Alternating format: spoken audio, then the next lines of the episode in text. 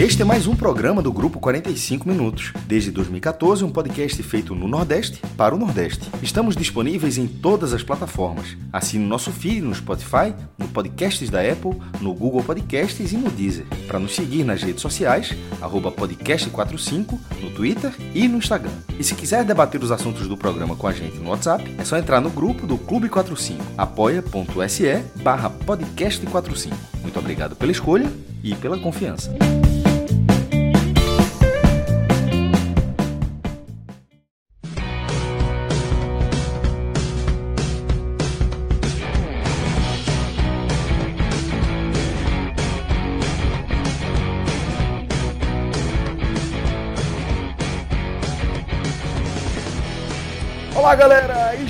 Ao vivo nos canais do grupo 45 Minutos. Eu sou Celso Shigami, já estou aqui com o maestro Cássio Zirpoli e com Fred Figueroa.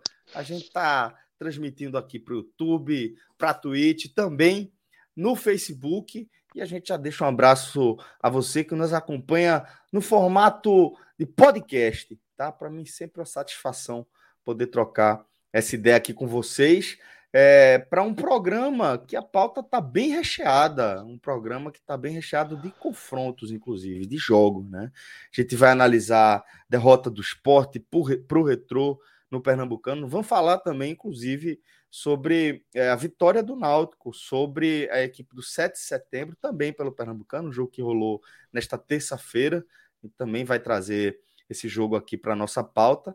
Vamos dar uma passeada pelo Campeonato Baiano, afinal de contas, tivemos Bavi ou Vibá, né, porque o jogo foi no Barradão, comando de campo do Vitória 1 a 1 lá em Salvador, e teremos também na nossa pauta o compromisso, o segundo compromisso do Fortaleza pela Copa do Nordeste, compromisso, diga-se, pela primeira rodada ainda, né? O jogo da primeira rodada que havia sido adiado com o Floresta, que está rolando ainda neste momento, enquanto a gente está abrindo nossa live.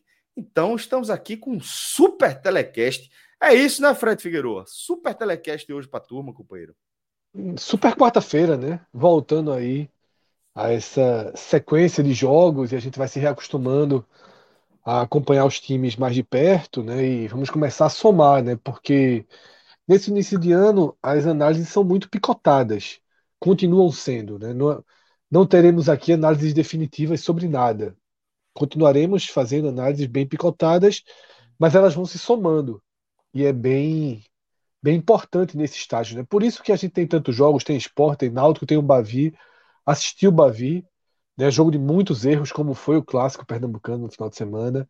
Depois chega aí o pessoal de Fortaleza né, para essa partida aí entre Fortaleza e Floresta que está acontecendo agora. Acho que é uma noite interessante, né? Que a gente vai, como eu disse, Céu, somando, né? Somando recortes, somando análises que no início de ano o que há de mais seguro para se fazer é isso. Sem dúvida, sem dúvida. A gente vai somando aí é, o nosso nossa compreensão dos times, das peças individuais, a evolução dos planos de jogo e assim a gente vai é, fundamentando aqui a nossa cobertura para a temporada 2022. Galera ainda não está acostumada, né? Pelo que eu estou vendo aqui, alguns companheiros como Leonardo Vieira não estão acostumados aí com o nosso novo integrante, perguntando quem é o, novato de camisa amarela. Essa versão aí, imberbe, de Fred Figueroa, também conhecido como Carlos Frederico aqui. Quando ele tá desse jeito aqui, é nosso querido Carlos Frederico. Mas é isso, galera. Vamos embora. Vamos começar aqui a nossa resenha, já mandando um abraço para os nossos amigos do Beto Nacional. Né? Beto Nacional, patrocinador master. Tava gigante ontem, viu? No Mineirão. O tempo Foi, todo né? ali nas, nas placas, ó, Beto Nacional, Beto Nacional. Do jogo do Brasil, da né? Brasil e Paraguai. Exatamente. Beto Nacional exatamente. reinando ali nas placas. Hoje também, né? Na, na Arena Pernambuco tinha placa do Beto Nacional, mas no jogo da seleção chamou muita atenção. É, Beto Nacional, é, Fred, se posicionando aí como uma das principais casas de aposta né, no mercado brasileiro, com a plataforma para lá de robusta, né, que inclusive é, um próprio braço aí do grupo NSX, né? O aluguel da plataforma para outras casas de aposta, dada aí a, a eficiência né, e a fluidez que essa plataforma que o grupo NSX desenvolveu oferece né, para o usuário. Lá no Beto Nacional, inclusive, você conta aí com jogos ao vivo, velho. Você pode acompanhar jogos aí de alguns dos principais campeonatos do mundo. E para isso, basta que você tenha saldo. É super fácil. Você cria lá sua conta, lembrando, com o nosso código de preferência, né? O podcast 45. E basta você ter saldo na sua conta que você tem acesso aí a uma série de jogos ao vivo que você pode acompanhar. Qualidade HD, sem aquela confusão, né? Aquele fuzuê que a turma conhece. Tá bem habituada também. Mas aí você pode acompanhar jogos ao vivo e apostar em modalidades que vão para bem além do futebol, né? Daqui a pouco tá rolando Olimpíadas de Inverno e uma coisa que a turma já tá acompanhando trincada, que já é uma possibilidade também, é você é, ver movimentação do Big Brother Brasil. Perdemos ontem, viu? Perdemos. Perdemos, jovem. Perdemos. Rolou uma movimentação no grupo ali de tarde, né, sugerindo que aqueles análises de Twitter, que a, que a Jesse né, seria uma boa eliminada né, pagando 2,70, a turma entrou. Quando o Bial começou as libras ali, tipo, opa, batemos, viu? Mas aí a Libra de repente fez assim, ó. Eu disse, Ih, rapaz, é fumo. turma foi, é. turma foi contra a professora e se deu mal ontem, viu? E aí, companheiro, aí eu, para mim, é vou, vou às cegas, viu? Nesse Big Brother aí, ainda eu não também, eu ainda não, ainda não engrenei, não, ainda não engrenei, não. Mas foi uma análise de mercado feita de mercado, pelo pessoal uma oportunidade. lá. Foi, o pessoal lá do, do grupo, né? Que o Clube 45 tem vários desdobramentos, um deles é do Big Brother. Pessoal achando a odd alta, né? Porque aqueles. Tem um perfil no Twitter, né? Eu não falei nada aqui, Fred, porque eu não vi, né? Aí eu, pô, será que eu não vi que Bial apresentou aí esse, essa eliminação? Porque tu meteu um Bial. Quando o Bial começou as Libras ali. Eu, porra, Tadeu, Tadeu, pô. Tá tudo em casa. Meu amigo. Foi bronca, viu? É tudo em casa. Mas aí Mas foi é. isso, Celso. O pessoal debatendo, disse: ó, essa ordem de gesta alta, porque o pessoal confia muito. Tem um, um, um, post que eu nem sei de onde ele vem, mas sempre jogo lá no grupo, com as médias, né? Do Twitter, não sei de quê, de pesquisa, de site, que dá a média ponderada. E ali no final da tarde, início da noite, estava tendo um movimento nessas médias que apontava a Jéssica como uma possível eliminada. A gente foi, mas Ainda bem, viu? Porque eu não queria que ela saísse, não. Foi só uma oportunidade de mercado. Pois é, ainda bem que a gente não foi, não foi muito pesado, né? Hoje estava muito gente... bom o esporte também, viu? Todo mundo só falava nisso. O esporte, esporte pagando dois para um, é. vê o fumo. Olha, vê, vê a bronca. Pois é, velho. Mas lembrando aí, nosso código podcast45, você contribui diretamente com o nosso projeto toda vez que você fizer uma aposta, tá?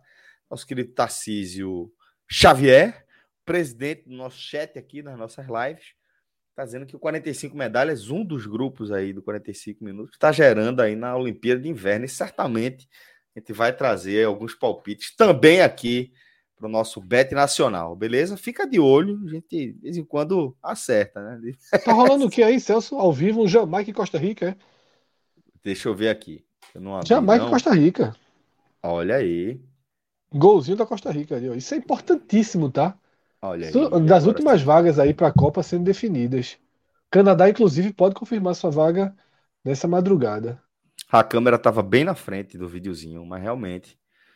Gol aí da Costa, Costa Rica. Rica. É, gol da Costa Rica. Tiveram por aqui. Pois é, galera, é isso. betnacional.com. Vamos embora, vamos abrir a nossa pauta, porque Tá bem movimentado por aqui hoje, Rodrigão. É isso. É... A galera ainda na resenha, viu, Fred? Por causa do Bial. Parecia eu, porra. Bial foi foda. Vamos lá. Em casa, porra. Vamos... Tá em casa, tá tudo em casa mesmo. Aí tá tudo em casa. Mas vamos embora, galera. Vamos abrir a nossa pauta conforme é, eu havia anunciado inicialmente. A gente vai abrir aqui o programa falando dessa derrota do esporte para o Retrô. O jogo que aconteceu na Arena de Pernambuco, onde o Retrô chegou a abrir 2 a 0 com um golaço de Renato, de chutaço de fora da área. Né? É, a gente vai analisar as circunstâncias é, desse gol, seja o espaço que ele teve para finalizar, ou mesmo o posicionamento ali de Maílson. Mas o fato é que Renato ainda teve a oportunidade de fazer o 2 a 0 numa falha é, Denner ali na saída de bola do esporte, uma falha porra, clamorosa.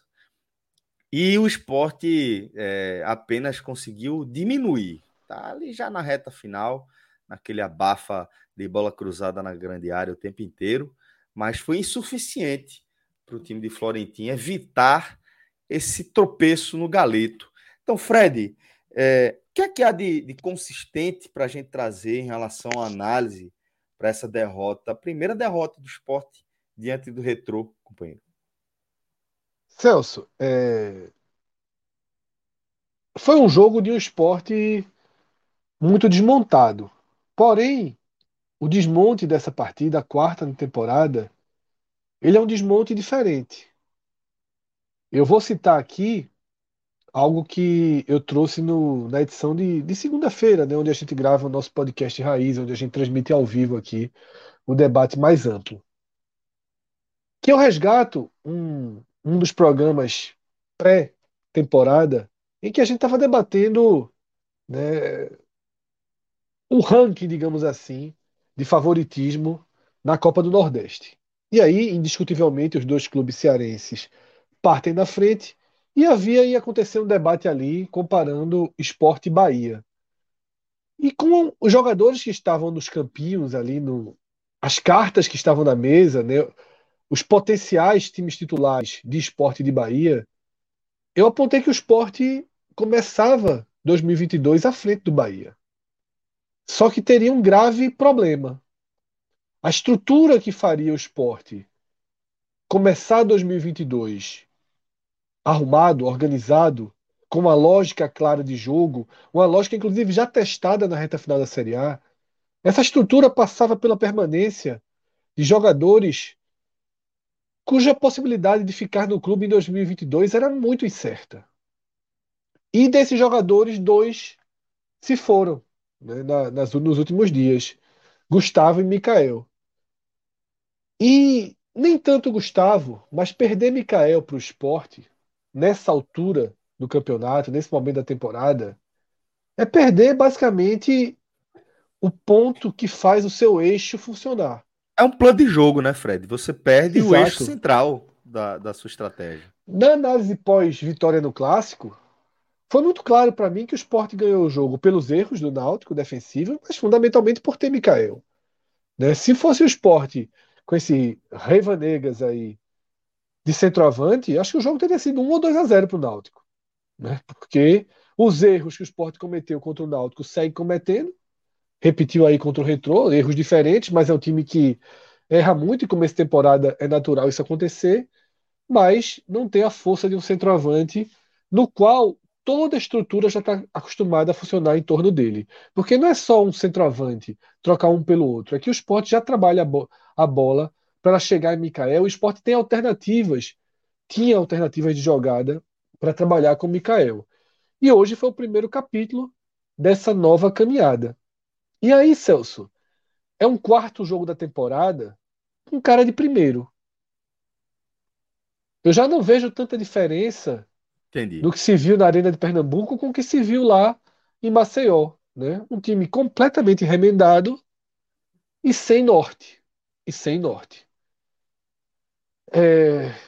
No Pernambucano, o resultado importa muito pouco. Né? Talvez o maior prejudicado pela derrota do esporte seja o Santa Cruz, né? que briga por essas posições aí. É muito ruim para o Santa Cruz ter um time como o Retrô somando pontos, já que é um adversário direto do Santa, né? por vagas aí em Copa do Nordeste, né, até mesmo no eventual Série D de 2023. Para o esporte, perder ganhar agora não, não tem lá muita importância. Mas na Copa do Nordeste tem. Né? Se esse resultado é contra o Souza, por exemplo, a gente estaria aqui com outro tom. Ok, Pernambucano, o Pernambucano faz sentido você experimentar.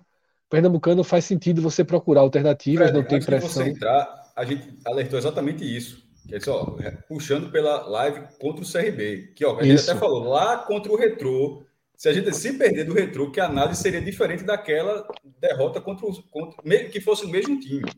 Então, isso. é exatamente o que você está falando agora, até para lembrar, eu, eu disse, pra, mas para quem não estava aqui, que isso já tinha sido abordado no primeiro jogo do esporte no ano, que tem isso, as situações do campeonato. Então, assim, espaço para teste sem problema, tá? Sem problema. O que eu venho a questionar é se os testes feitos por Florentino eles foram os corretos nesse momento. tá? O quanto o esporte poderia ter minimizado uma atuação tão frágil como a que a gente viu na Arena de Pernambuco? Porque assim, é, o jogo poderia ter sido empate, poderia ter sido 2 a 0 retrô, mas porra, não poderia ter sido vitória do esporte. O time não criou, o time não chegou, o time é, no máximo fez volume ali, né? Fez pressão territorial e com um número gigantesco de bolas cruzadas na área, e é a partir daí que eu começo minha crítica. Porque para mim o a origem do erro e a origem da atuação muito ruim do esporte, ela está justamente no que fazer sem Mikael. Quando o colombiano, o Raiva Negas, ele, ele foi contratado, foi dito por todo mundo que acompanha minimamente aí futebol sul-americano. Eu não acompanho, mas por isso eu tive que ler essas análises. Ele foi apresentado como um velocista, um jogador que imprime uma boa velocidade de lado, que marca, que ajuda, que apoia, que tem até uma boa capacidade de assistência, mas um finalizador muito fraco. Em outras palavras, foi pintado como um Felipe Azevedo, né? Um inominável. Que é muito assim. melhor. Assim, a gente, a gente sempre trata esse exemplo, mas assim, é. com 10 centavos de seriedade, é pô, não, não Felipe Azevedo, do que, do que Raiva Negas mostrou até aqui, incomparável. Eu acho que não. Mas é, eu acho que é, ele mostrou na carreira dele, porque é só mesmo os números dele, assim, Felipe Azevedo Isso. jogava Série A e rede na Série A. E vai para Libertadores, pô. E é, o que a gente viu, Celso, a gente teve essa carta de apresentação de Raiva Negas, que até aqui no esporte, quando entrou de lado, não estava bem. E foi escalado para ser o falso 9, para ser o atacante nesse jogo. Ora, qual a chance disso dar certo? Qual a chance de um jogador que é marcado pela sua pelo seu fraco poder de finalização, funcionar como falso 9. Como né? centroavante. Atrapalhou, inclusive. Eu acho que, esse que errar, ponto, eu acho que né? esse era o ponto de partida e que Florentino tem que ser questionado por isso. Ah, não tinha outras peças. Porra, ok, não tinha.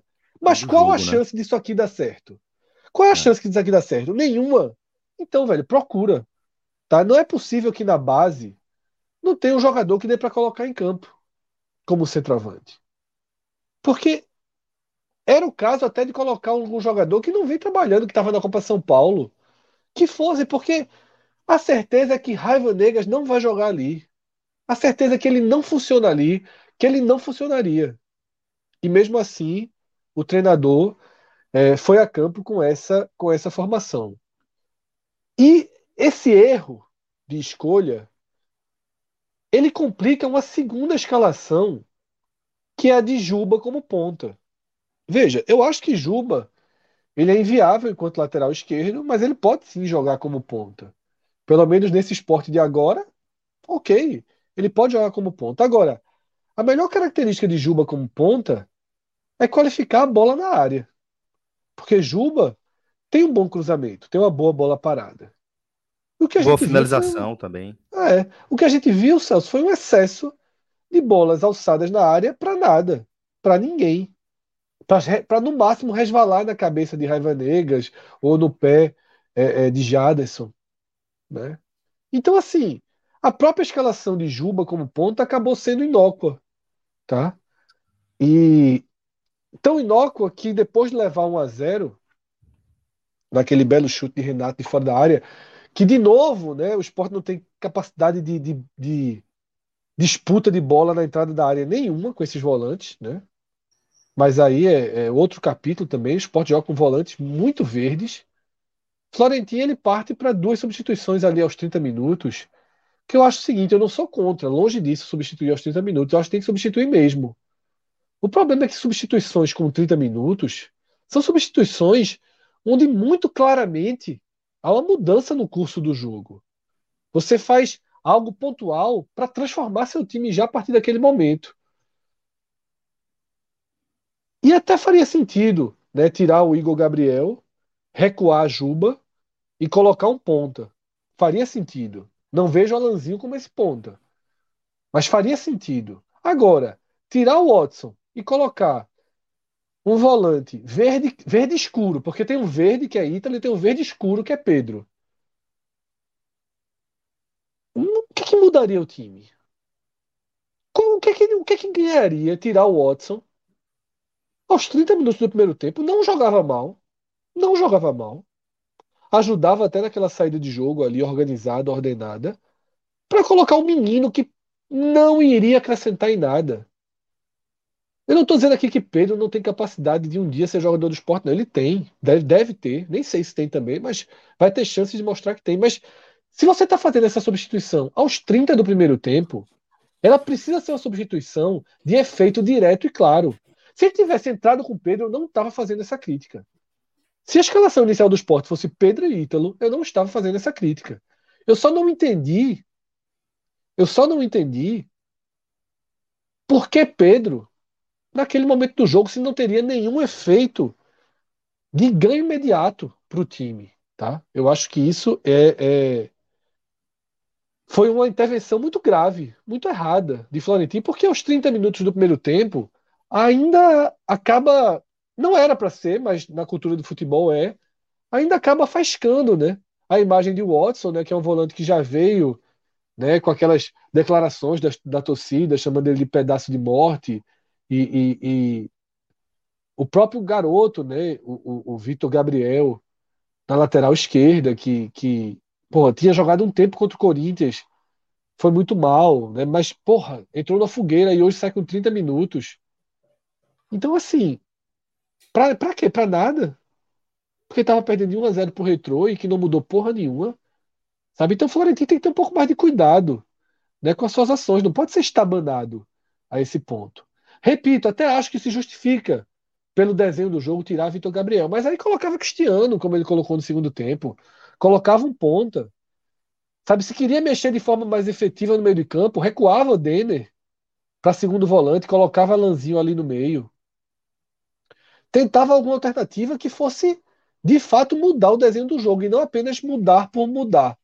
Foi isso que o Sport fez. Inclusive, Celso, não atacando a pior peça do time. As mudanças de Florentino não corrigiram o pior jogador do esporte em campo, o mais nocivo para o esporte em campo, que era Denner, um Denner. fantasma. Né? Um fantasma dentro de campo, e ele acaba sendo é, é, castigado por esse erro quando o Denner ele entrega né, o segundo gol do retrô e é tirado logo em seguida. E aí, Fred, um erro, um erro desses que, que a gente classifica como inadmissível, né? Você não pode ser displicente desse jeito, com um fundamento tão básico para um jogador da posição, inclusive, né? Uma saída Isso, de Celso. bola naquele é. desenho, displicente, fraca, é, sem, sem foco, sem concentração. Acabou com qualquer pretensão que o esporte tinha ali de tentar evitar sub... a é. derrota, é... né? E imediatamente substituído, né? De novo ali no calor né, do erro, sabe? Então, para mim, é uma partida muito ruim do treinador sabe? Que não conseguiu né, é, minimizar o dano, não conseguiu encontrar saídas, talvez não as tivesse, certo? Sendo muito justo, talvez não as tivesse. Talvez ele tivesse colocado qualquer jogador da base aí de frente, o placar tivesse sido 3 a 0 para o Retrô. Não, não acho que Florentino tinha obrigação de ter soluções para esse jogo. Mas suas escolhas foram muito ruins, muito equivocadas muito é, é, é, é, longe de qualquer lógica que pudesse que pudesse dar um norte. Então, é um esporte desnorteado em campo, muito fraco e que mereceu perder. Né? Se tem alguma coisa de positivo, Celso, eu deixo para quando você perguntar das análises individuais, mas no geral não tem nada de positivo. No geral tem que tem que realmente tratar como uma partida em que o desenho era ruim, mas o treinador não ajudou em nada né, a ter um curso melhor. Fred, é, sobre a questão do treinador, eu concordo com essa linha. Agora, sobre a escalação dessa partida de hoje, se Micael e Gustavo ainda estivessem no esporte, eu acho, é, imagino que hoje era uma escalação mais alternativa. É, daria para misturar mais o time, porque depois próximo jogo é nem o Souza, que é da Copa do Nordeste. O próximo jogo ainda é o Vera Cruz ainda, né? Os dois jogos com o mando do esporte, no Recife, não viagem, pelo menos. Mas são, é um calendário muito apertado. Com a saída de Gustavo e Mikael, os dois saíram no fim de semana, saíram juntos. É, o treinador tinha que transformar esse jogo num teste. Ele tinha que. Essa escalação. É, essa escalação foi tentando buscar uma solução. Por isso que ele tentou isso tudo aí. Eu não estou dizendo que ele não errou, não, tá? eu estou só dizendo que essa escalação desse jogo de hoje, de força máxima, de, de raiva negas de falso 9, de o menino só funcionou 30 minutos de atira e tal, era uma pressa em tentar achar uma solução dentro de um cenário que vai para a primeira parte do seu comentário. Um cenário que parecia óbvio que aconteceria. A saída de Gustavo Mikael, é, assim, a saída de um deles era praticamente certa. Pô. Quando eu fiz o post sobre o orçamento do esporte para 2022, o esporte foi rebaixado, então perdeu a cota da televisão, é, cai de 45 milhões ou até mais, porque tem um pay-per-view, né, que é flutuante, mas aí cai para 6,5, 7, enfim. É uma queda muito grande e o esporte é cheio de problema e é, estimou 59 milhões de reais. Aí, em contato com o esporte, a, a apuração era de que esse número só existiria a, com a vida de pelo menos um jogador, o Gustavo Mikael. Não, não tinha um nome, era, era um oito. Então a, saída era natural, Dino. A bronca é que saíram os dois. E por que, que eu, se era natural? que pelo menos um saísse e que a possibilidade, depois que o próprio vídeo que o esporte colocou, que o próprio presidente fala que essas negociações, esse contato já estava algo muito assim forte desde o final do ano, que não sei, é, não vou dizer que o esporte não tentou se reforçar para esses setores, mas é um fato que o esporte não se preparou para essas saídas.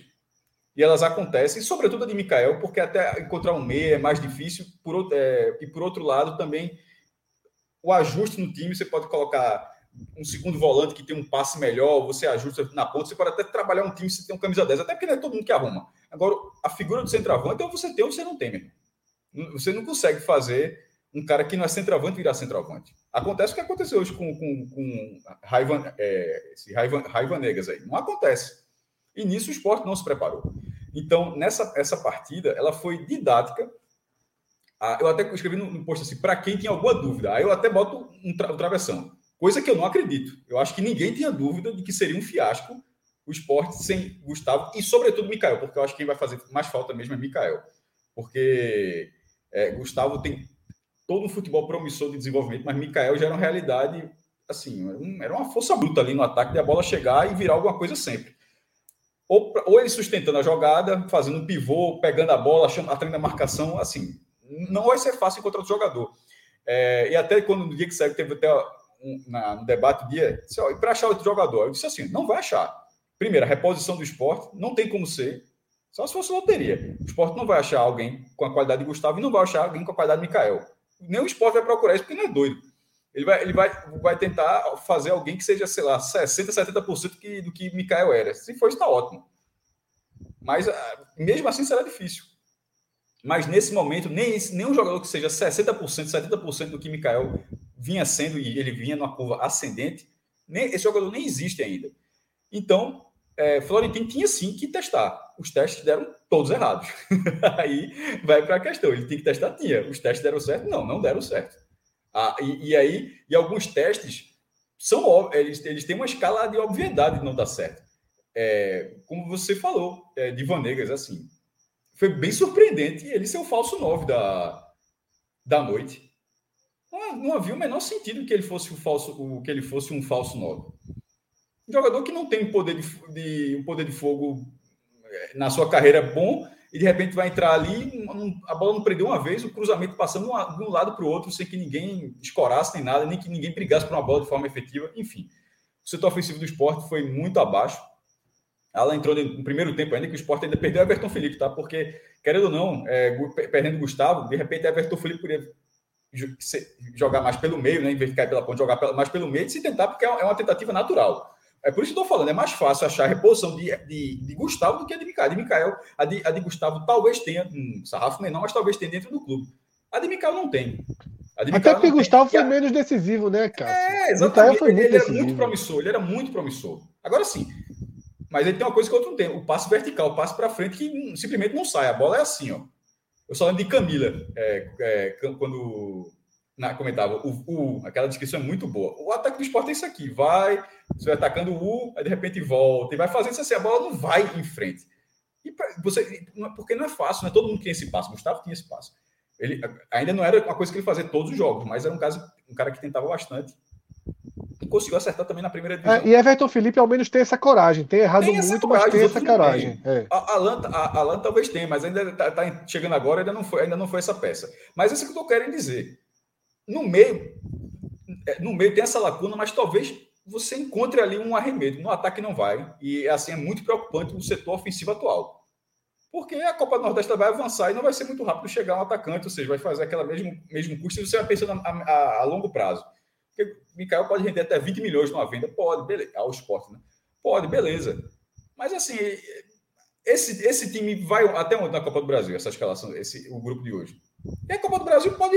O esporte vai ganhar 3,3 milhões de reais pelo empréstimo de Mikael. Pelo empréstimo, tá? Até junho. É um empréstimo.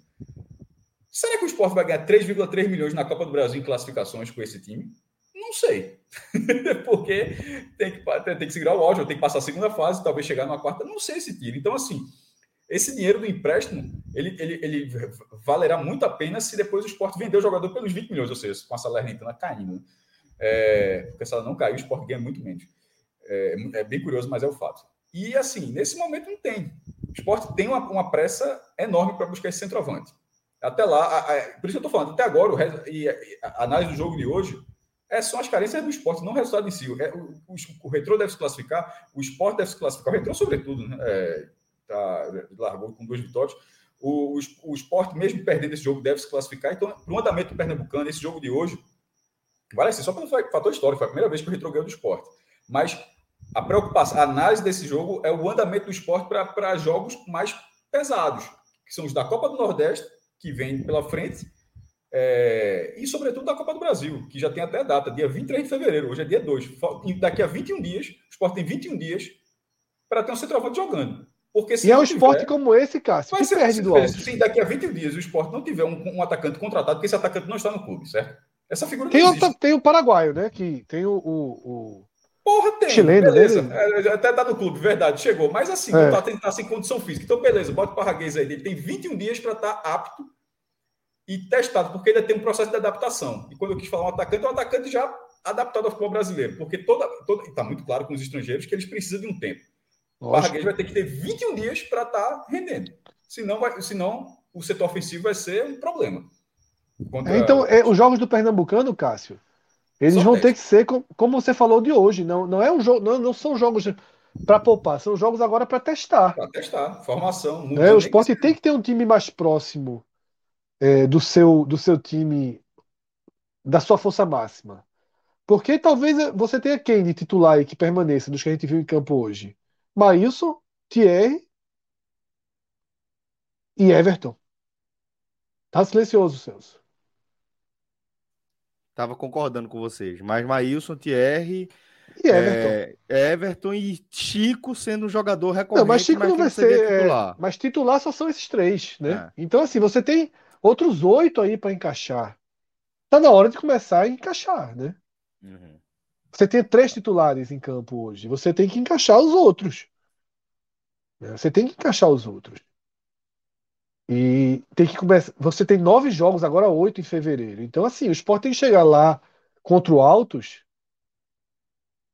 com sua força máxima jogando, sabe? Né? Com Nares, com Ilha Oliveira de volantes, com o Blay jogando, com o Everton Felipe jogando, né? com o centroavante jogando.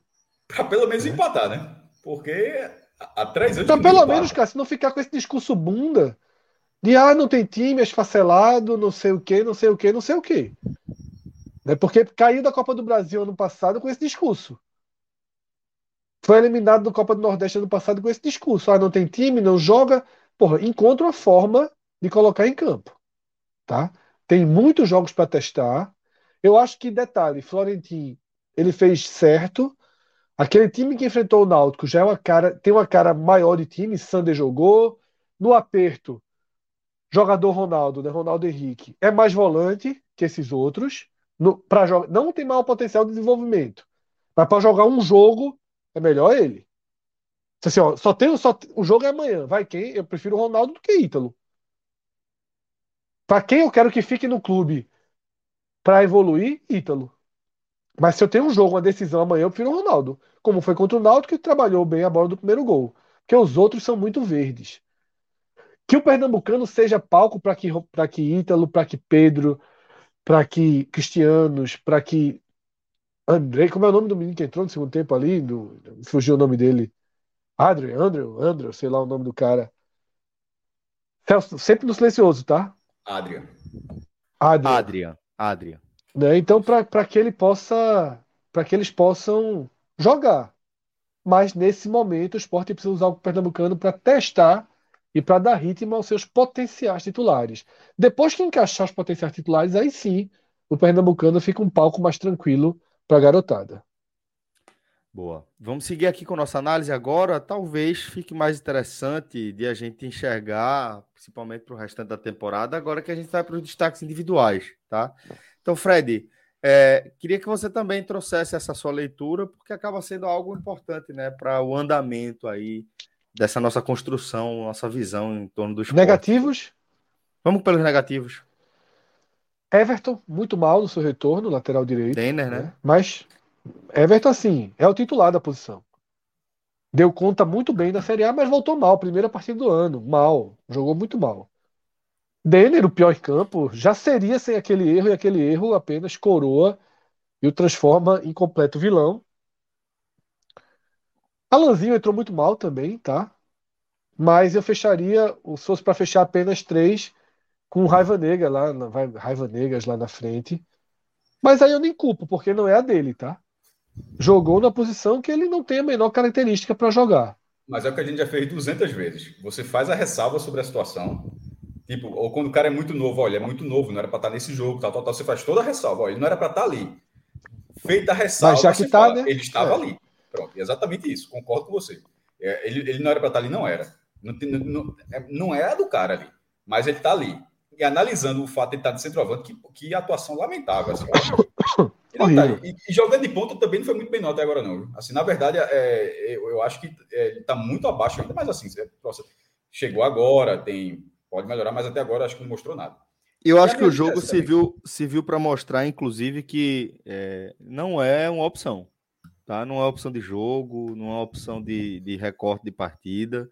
Raiva Negra não tem cacuete para fazer falso 9. 9 não, não, vou nem falar, mas não tem muito cacuete para fazer o falso 9. Umas, umas movimentações assim estranhíssimas para a posição, estranhíssimas, sabe? Ocupando espaços que não é para ocupar, se movimentando em, é, é, em uma direção que não é para se movimentar. Foi, como o Ítalo tá lembrando, foi realmente aí numa noite aí de raiva mesmo. Tá? Muita raiva que ele fez aí jogando nessa, nessa posição, assim, maestro. É, Vanegas está na minha lista. Eu não tinha colocado o Everton. Everton achei que foi mal mesmo, mas no, no blog eu só coloquei dois. Eu coloquei ele e Denner, que lá em Maceió, pelo amor de Deus, assim, brigou com a bola no primeiro tempo, brigou com a bola no primeiro tempo. Mas no segundo tempo, ele foi um pouco mais recuado. Foi, e ele, Isso. Ele melhorou. E ele, ele, ele, o segundo tempo dele em Maceió contra o CRB ele melhorou.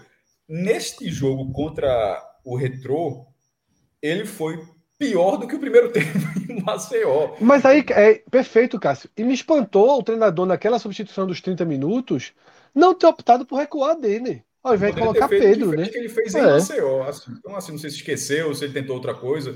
Enfim, mas é, Denner para dizer que não é. Porque até agora, por exemplo, o Vanegas até agora ele não mostrou nada que a gente fala, ele pode ser testado ali, pode ser que ajude. Talvez possa, como ponto ele pode ajudar, mas ele não mostrou nada.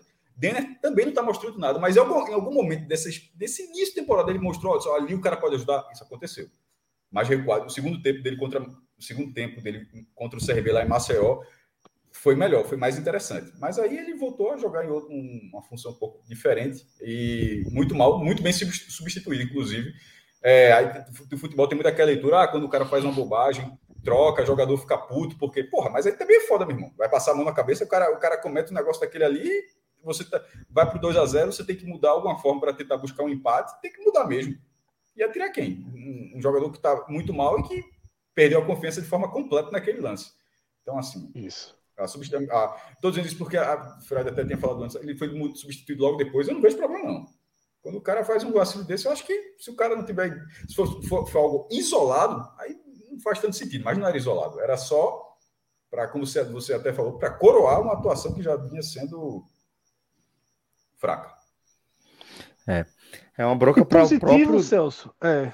Uma, uma bronca para o próprio Florentino resolver depois, né? Se é. o jogador vai ficar chateado ou não, isso é uma coisa que ele que vai ter que resolver. Fred. Positivo. positivo. Thierry foi bem, mas já é, já é, já é uma certeza, né? Não teve culpa dos gols, tirou um gol né, no começo do jogo, fez um gol, então, obviamente, que no aspecto individual, Thierry foi o melhor em campo. Eu acho que Cristiano entrou bem. Acho que Alemão entrou bem. Mas fica apenas Juba, como. Juba tentou ali alguma é, coisa, né? É. Veja só, Juba foi a peça principal de criação do time durante quase toda a partida. Isso diz muito. O jogo né? todo. O jogo todo. É, isso diz muito. Mas é isso, sabe? Uma atuação acima de nota 5 só de Thierry. Mas ok, alemão, toda vez que entra, parece ser um jogador firme. Né? Cristiano entrou bem. Mas também não me anima, não. Não tenho aqui um excesso de confiança em Cristiano, não. Eu acho que o Sport tem problemas aí com esses jogadores de lado para definir quem vai jogar, né? Agora que não tem Gustavo, né? Maílson, o que, é que você achou no lance do gol? Do segundo gol? Do primeiro gol, né? O gol de, de Renato. Os dois que, de Renato, né? Mas é, o, o, primeiro gol, aquele o chutão de fora da área. Eu pergunto isso porque é de muito longe, né? E aí é, sempre. É, muito no ângulo, no meio, muito aberto. Não achei tão longe, não. Achei tão longe, não. Achei já intermediário ali. Não, não culpo ele nada, não. Talento, não, não tá parecendo fazer um bom início de ano, não. A reação dele em algumas bolas não tem sido boas, mas não tá dá para colocar culpa nele. É. Sério mesmo. É, série, mas ele, um cara a cara. É, é... Na, na, sim, mas falando de média, na primeira divisão, do Campeonato Brasileiro, a média de gols, embora tenha sido rebaixado, foi inferior. Isso é um negócio assim que vai ser foda para acontecer de novo. O time foi rebaixado com a média de gols sofridos sendo inferior a um gol por jogo. O time sofreu menos gols do que. Foi 37 gols em 88 jogos, acho que foi isso. E agora já tem mais gols do que jogos. É, um do CRB, é, dois do Náutico e dois hoje, né? Cinco gols em quatro partidas. É. Maestro, faça seu complemento aí se você quiser. Não tem muito complementar, não. Fred, eu, não prestei, eu confesso que no final não estava prestando tanta atenção com o Fred, não. Quando ele falou, quando o Fred falou que alemão entrou bem, eu fiquei. Entrou, eu fui até olhar a ficha, eu fui olhar a ficha aqui. Entrou de volante. entrou, entrou e assim como no jogo contra o Náutico, entrou, entrou e foi buscar a bola dentro da área, né? tô brincando. Ele, ele parece ser um, ele parece ser... 50 jogadores é, mas é a segunda vez que o Florentino faz isso. O alemão entra como opção ali de nos cruzamentos ir para a área, como um centroavante mesmo. E é zagueiro, né? Só para é, mas, mas já jogou, já jogou tanto de lateral direito quanto de volante, né? Um jogador. Esse foi uma boa contratação do esporte, tá? O alemão foi uma boa contratação do esporte. E gosto dele em campo, tá? Acho ele consciente. Inclusive, o cabeceio pro gol é dele, né? abre bem ali, recebe a bola de Juba, cabeceia bem. E esse aí eu acho que tem que jogar muito mais do que outros que vem entrando, né? Eu acho que assim, é, repito, quero que Pedro, Ítalos, Alês da vida joguem muito nesse estadual. Tenham muitas chances. Mas acho que o esporte precisa achar o time, tá? É, uma, vai chegar, quando achar o time, aí deixa o estadual para que essa turma toda jogue e erre e acerte, e o resultado importa muito pouco. Mas é preciso achar o time. Pois bem, galera. Então é isso. É, a gente vai, dessa forma, fechando aqui a nossa análise sobre é, essa, essa derrota do esporte diante do retrô. E a gente já passa a contar também. Opa, agora sim a gente já passa a contar também com a participação do nosso querido Rodolfo Moreira. Rodolfo, Seja muito bem-vindo, meu caro. É, e Obrigado, já de... Obrigado, querido. E já de bate pronto aqui, preciso da sua análise, tá? Um resumo, no caso, sobre é, a vitória alvirrubra 3 a 0 diante do 7 de setembro. Quer que essa, essa vitória acrescenta a temporada do Alvirrubra e como ela complementa aí a sua análise desse início de temporada do Timbu? Celso, eu diria que é, é um resultado que traz um respiro, né, depois da, da sequência de tropeços na Copa do Nordeste, um empate em casa com um time que seguramente é, você toma como uma garantia de pontos, foi o Campinense, e a derrota para o esporte na, da forma como aconteceu, né, com o Náutico jogando fora um primeiro tempo favorável em vários sentidos e pecando né, ao longo de 90 minutos no, nos mesmos erros. É, e é, acaba sendo somente isso, um respiro, né, um, nem, nem tão profundo assim, porque não é um adversário que traga esse alívio, né, num campeonato que não é a, o foco do time nesse momento, mas é uma vitória, né, uma vitória que deixa a, o, o elenco, a comissão, o torcedor, é um pouco mais uh, confortável para esse resto de semana até o jogo com o Sampaio Corrêa. Esse sim, um balizador para o restante, para o restante não, para as próximas semanas, né? Pensando em Copa Nordeste, pensando na sequência estadual, até o jogo da Copa do Brasil, que vai ser no dia 23. E eu digo que foi apenas um respiro, porque tecnicamente falando, o Náutico não foi testado. Né? O 7 de setembro talvez seja o time mais frágil desse campeonato pernambucano. É, não consegue of, ofender nenhum de seus adversários até então. Levou sete gols do esporte, três de um Náutico é, que estava com, com sua força máxima, mas ainda não é o Náutico com o melhor de seu elenco. Né? Então, seguramente esse Náutico mais reforçado poderia também ter tido um placar mais elástico. E o que mais preocupa né, é que na construção dessa vitória por 3 a 0 o Náutico não teve gols construídos coletivamente. Né? Dois gols de bola parada, uma cobrança de falta do Júnior Tavares e um pênalti convertido por Evandro, é, e um, um, chute de fora da área do Juninho Carpina. É, até o pênalti, né, que acabou sendo cometido no Leandro Carvalho, ele foi fruto de uma jogada individual do Leandro, né, uma excelente jogada, driblou dois marcadores, acabou caindo dentro da área, pênalti bem marcado, mas um time ainda muito refém né, dessa individualidade e com o, o, o que a gente determinou aqui como mais preocupante, ou, ou pelo menos um dos aspectos mais preocupantes no sábado, que foi a inoperância do ataque. Né? Mais uma vez, Evandro fez o gol, convertendo um pênalti, é, mas, assim, por ser um gol de pênalti, talvez tenha um peso menor, né? não foi é, um, uma jogada construída por ele, uma finalização que, é, com requinte de dificuldade. Foi uma cobrança de pênalti, né? um pênalti bem batido, mas é, num pênalti que também não foi ele que sofreu, né? não que isso determine quem deva bater, mas é, não teve nem esse, esse adendo. Então, outro jogo muito apagado do jogador. E novamente, como foi contra o Ibis, é, no Campinense ainda numa escala maior, mas ainda assim adversários né, de um nível de desafio menor do que o Náutico vai ter na Série B, no restante da Copa do Nordeste. E o mesmo para Robinho, né?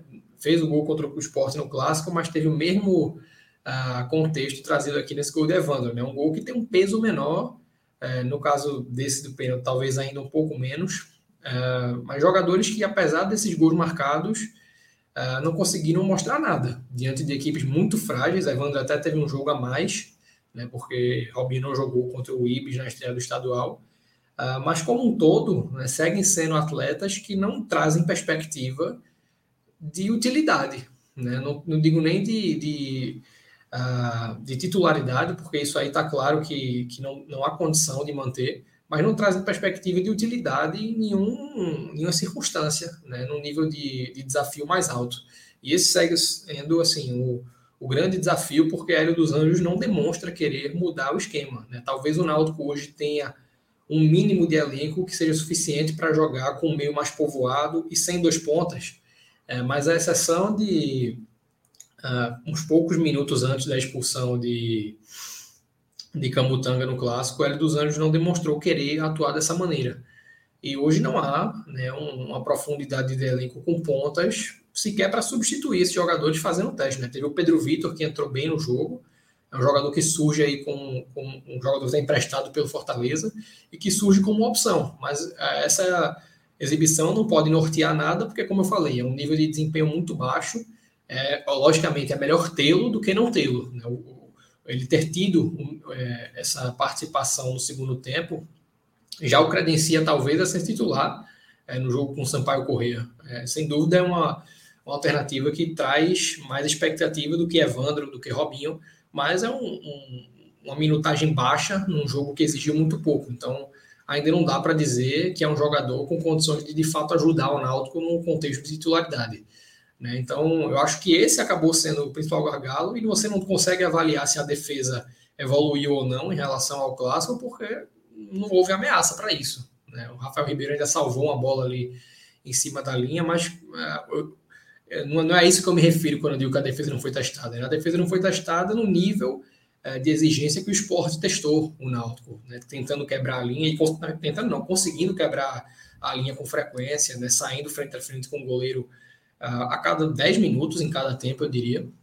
É, e esse acaba sendo um resumo. Né? Não houve evolução, houve simplesmente um, uma diminuição considerável no nível de dificuldade enfrentado. O Náutico pegou um adversário batido em todos os sentidos, refém de qualidade e, por possuir um esqueleto né, já pronto da temporada passada, conseguiu construir um placar é, razoavelmente elástico e que, como eu falei, traz um mínimo de tranquilidade para que o Náutico consiga provar no jogo com o Sampaio Correia que consegue, né, dentro desse modelo de, de jogo que é dos Anjos quer manter da temporada passada, ter desempenho já nesse início de 2022. Eu acho muito difícil que isso aconteça. Né? Eu prevejo um Náutico é, esbarrando em dificuldades similares às que é, enfrentou com o esporte no jogo com o Sampaio. Mas aí a gente só vai conseguir dizer de fato no sábado.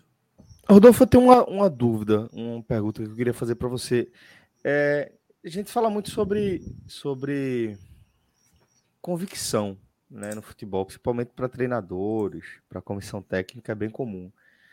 É, e um caso como o de Hélio, nesse Náutico, em que é, essa visão de, de Hélio já deu certo, já foi muito elogiada, né, já rendeu frutos.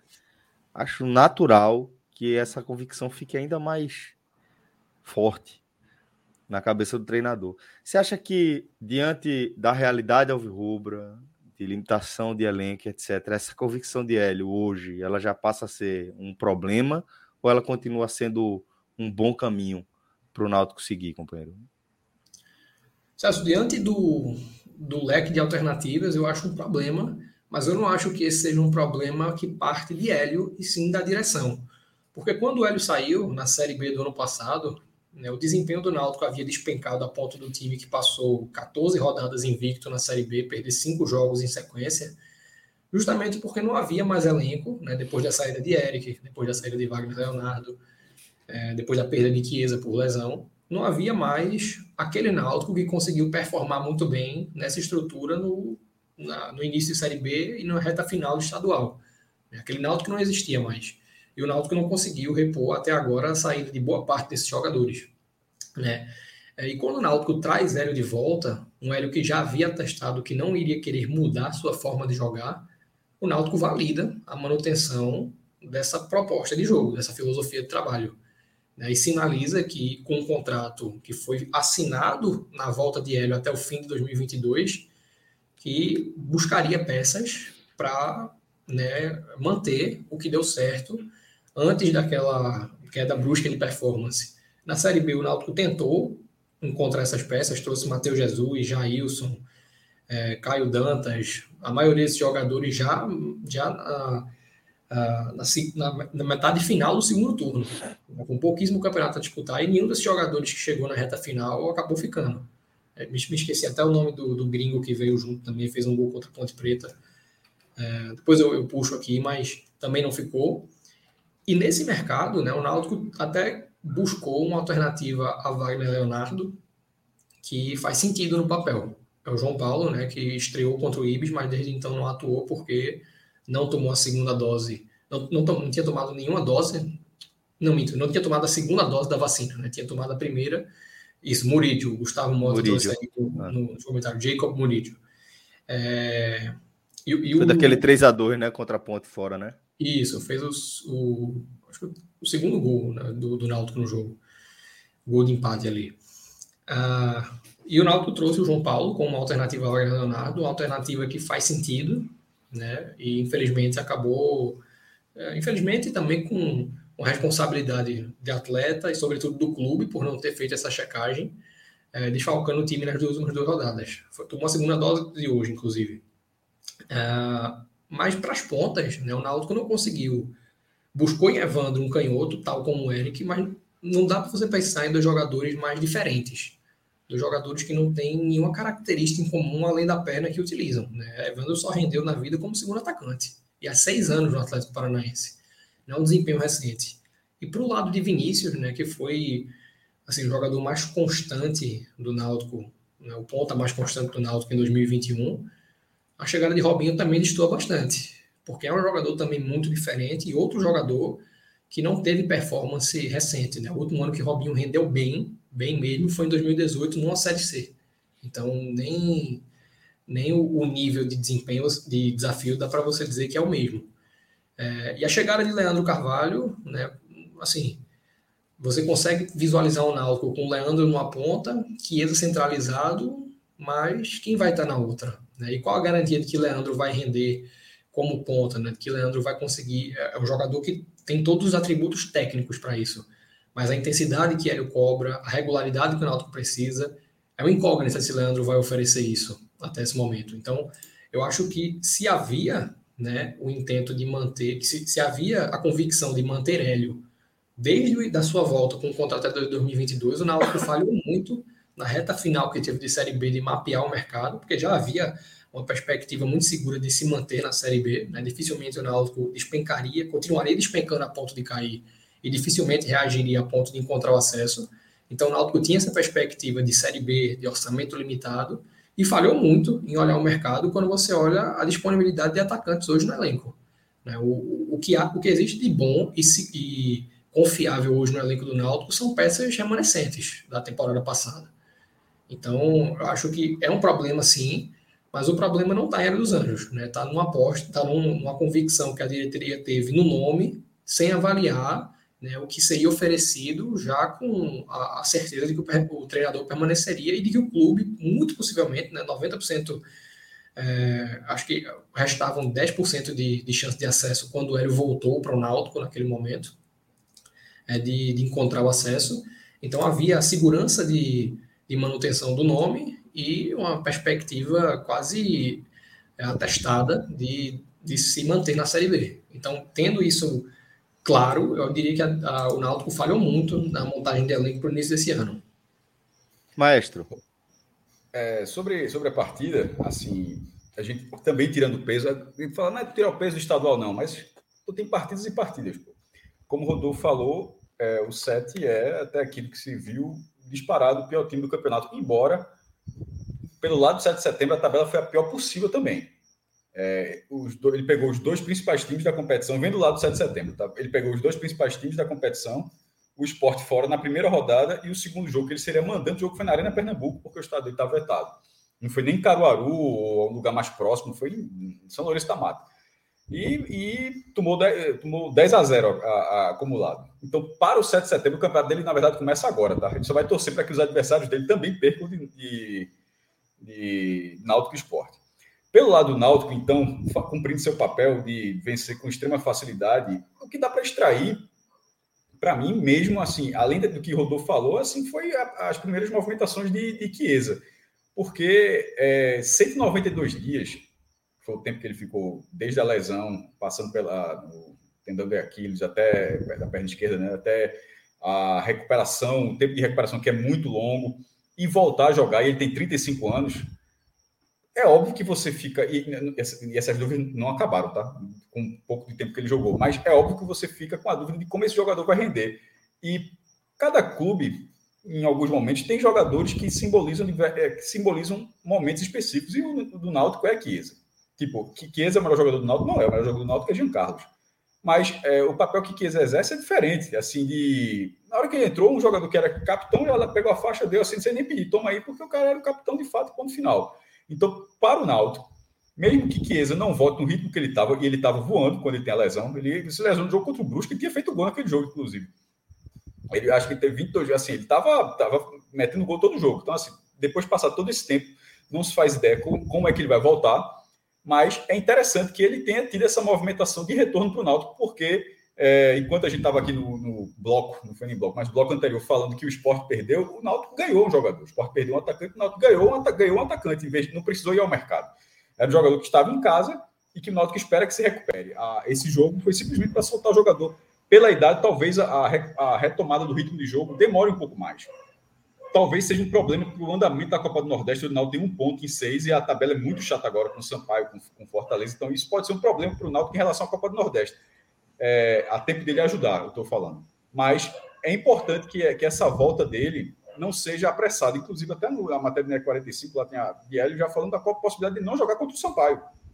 Porque mesmo, mesmo havendo uma pressão é, na tabela da Copa do Nordeste, a pressão para o Náutico acho que já é considerável, são oito rodadas, o time tem um ponto em seis rodadas, é, poupar Chiesa nesse momento, depois de ter sido liberado, você fica pensando, pô, para você ver como é a gravidade, como tem todo um planejamento, e talvez o Náutico esteja pensando a médio, a médio prazo. Médio prazo é o quê? Uma Série B mais para frente, uma reta final do Pernambucano, ou até da própria Copa do Nordeste, o Náutico, sem ele, conseguir, conseguir se recuperar. É, e só para trazer um pouco do que é que Chiesa, assim, tem muita gente aqui que já jogou no Fortaleza, no Vitória, no Bahia, então tem torcedores de outros aqui, cada um vê Chiesa de uma forma diferente, mas o que é Chiesa para o Náutico, que para o torcedor que, que para o Alvin Rubel, que importa, não faz a menor diferença o que ele fez, fez para os outros.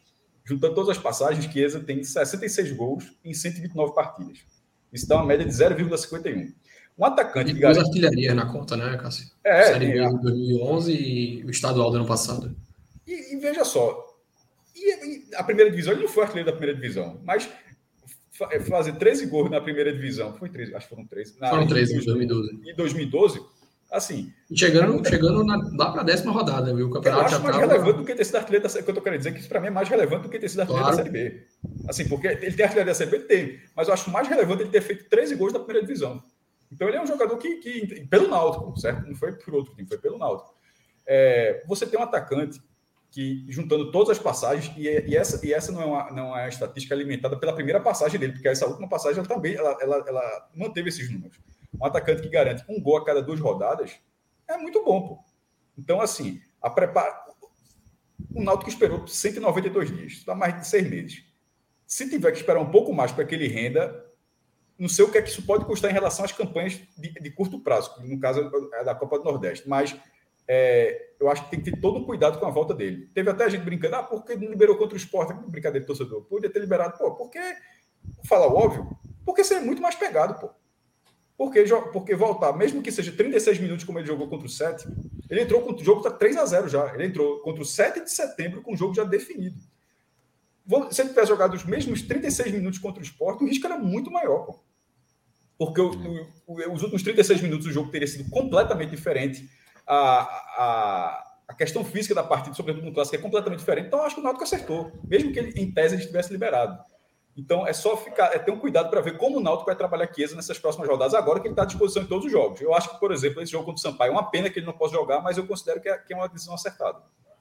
E só um, um, ponto para complementar, Cássio, o, a saída de a volta de Chiesa ela vem praticamente em seguida ao comunicado, não sei nem se aconteceu de forma oficial, mas extraoficial na boca do diretor sim, de que o Náutico está se buscando alternativas para Álvaro, né? um jogador que é, iniciou como titular os dois primeiros jogos do ano e foi deplorável, né? não, podia ser pior a atuação.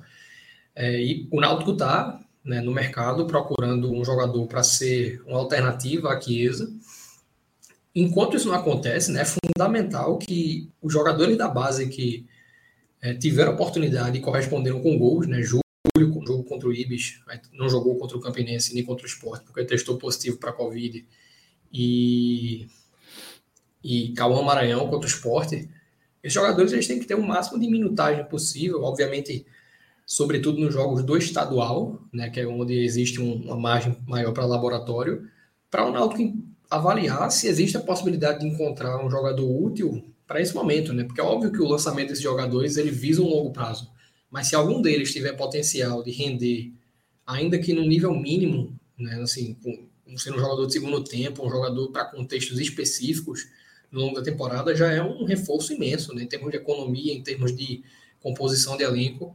E aí eu acho que é, é, é muito mais benéfico você experimentar isso do que, por exemplo, forçar um Robinho, forçar um Evandro é, de falso 9 ali, porque são jogadores que já atuaram dessa maneira na carreira. Né? O Robinho conseguiu render em 2018, mas como eu falei, é um desempenho muito distante. No caso de Evandro, eu estou falando de um atleta que é, não, não rende há mais de meia década. Então, eu acho uma perda de tempo e é, um, desperdício de recurso gritante quando você tem jogadores que estão, né, ainda que é, num recorte muito pequeno, correspondendo com gols. E o potencial de retorno é muito maior a curto prazo, a longo prazo. Até a médio prazo, é, exatamente. Exatamente. Exatamente. Verdade. Rodolfo, a gente vai trazer aqui também para compor a nossa escalação. E aqui, velho, quase que a gente não consegue, porque fiquei sabendo que faltou luz nos andares pares do apartamento de Cardoso, mas para nossa sorte, o estúdio onde ele fica é no quinto piso. Portanto, estamos salvos. Então a gente pode contar com essa presença maravilhosa do meu querido Cardoso. Eu não sei se é impressão minha, mas acho que eu deixei você meio corado agora, meu amigo. É que você saudade, é um moleque. Irmão. Você é um moleque, saudade. Sua molequeira não tem limites. Você deveria ser impedido de se relacionar com o Thiago Minhoca. Ah, Tenho certeza que é essa influência. Minhoca, depois, depois eu tô olhando aqui pro grupo, Minhoca, depois tu me disse se foi isso mesmo, se foram os andares pares que ficaram sem abastecimento. Mas sério aqui, estourou alguma zorra na rua. E aí uma parte da, tipo, da, que tem que uma parte que tem TV, que tem umas lâmpadas, apagaram. Puf. Aí no meu quarto, apagou tudo. Aí eu falei, velho, tá, não tá tudo escuro. O que, é que tá acontecendo? Aí fui ligar e não funcionou. A cozinha funciona. Aqui onde eu tô, que é perto da cozinha, funciona. E outros lugares da casa estão fechados, velho. Estão tudo apagado. Depois você vai lá no disjuntor. Exatamente. Primeiro é. ponto é ver se os disjuntores teve uma é, queda deu uma desarmada, né? Deu uma é. desarmada. Eu já dei uma pesquisada é, lá em cima. Agora eu vou.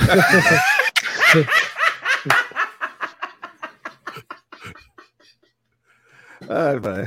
Não, irmão, mas Nossa, vamos cara. lá. Eu vou. O banco a galera sabe que eu não tô na resenha, mas vamos lá. Meu lindo, a gente ah. pode ter visto o, único Bavi da temporada, é isso mesmo? Pode. E... Pode. É... Se Bahia e Vitória não chegarem juntos às semifinais ou à final do Campeonato Baiano, nas semifinais se enfrentando ou chegarem à final do Campeonato Baiano, esse 2022 vai ficar registrado como um ano de apenas um clássico mesmo. Porque, assim, não sei na Copa do Brasil, né? que só é muito difícil. É porque a Copa do Brasil nunca aconteceu, né? É. Aí é aquela coisa, só porque eu estou falando. Aí provavelmente. Aí vai, vai sair. É, mas é, é algo que é tão, é tão, tão raro que é inédito. Assim. Então a gente acaba não, não considerando muita possibilidade, mas lógico que existe a chance. Mas a tendência é que se eles não forem à frente no Campeonato Baiano juntos, acabou o clássico, né? Ano passado só foram dois, um com time de transição do Bahia, com uma coisa meio mesclada em transição principal do Vitória, e os principais da Copa do Nordeste. Mesma coisa em 2020 e também em 2019. Sempre apenas dois clássicos, porque tem três anos que o Vitória não consegue chegar nas semifinais do Baiano. E os clássicos ficaram garantidos apenas pelo regulamento da Copa do Nordeste, que prevê o cruzamento, né? Porque, por exemplo, em 2018 não teve clássico pela Copa do Nordeste, teve pelo Brasileirão e pelo Baiano. Então, é, fica ali. Aliás, 2018 teve clássico do Nordeste? Não, não teve, não. Pelo Nordeste. É. Não teve, não. Porque o cruzamento de obrigatoriamente botar os clássicos, se não me engano, foi a partir de 2019, não foi, não? Foi. Tô na dúvida. Foi. Tem aquela confusão no regulamento mudado depois. É, porque eu acho que 2018 não eram grupos encaixadinhos ali, blocadinhos de quatro. E não os. os... Bom, e é isso, não teve clássico na Copa do Nordeste. Então, pode ser sim que esse tenha sido o único da temporada. E esse, e o último que já foi otimista, foi 17 de março. Tá ficando raro. Pra você ter ideia, a título de comparação, em 2017, né? Foi logo ali, eu diria Vanucci. O, o Bavi teve sete edições na, na temporada. Dois pela Série 94. A. 94 foram 12 só no Campeonato Baiano. Apenas no Campeonato Baiano. E cada não, um cinco. Não teve no brasileiro, embora tenha jogado. Não teve no brasileiro o, o Bahia é, o Bahia estava num grupo, o Vitória em outro, no, na primeira fase. o Vitória foi disputar repescagem do Campeonato Brasileiro. O Bahia foi para a segunda fase e não se enfrentaram. É e... um regulamento que produz 12 confrontos, o mesmo confronto, 12 vezes no campeonato. É, é, é, é muita. É porque o campeonato baiano. É, é o Campeonato do Bahia naquela época, ele durava meados de janeiro até agosto. A decisão foi 7 de agosto. Foi o famoso Babi. E aí, pelo menos, aí tem um roteiro que futebol também tem um negócio assim, o, a, a, temporada que tem o maior número de clássicos, aí o maior de todos é justamente o último. O último. Cada um ganhou cinco e houveram dois empates. Esse foi o último.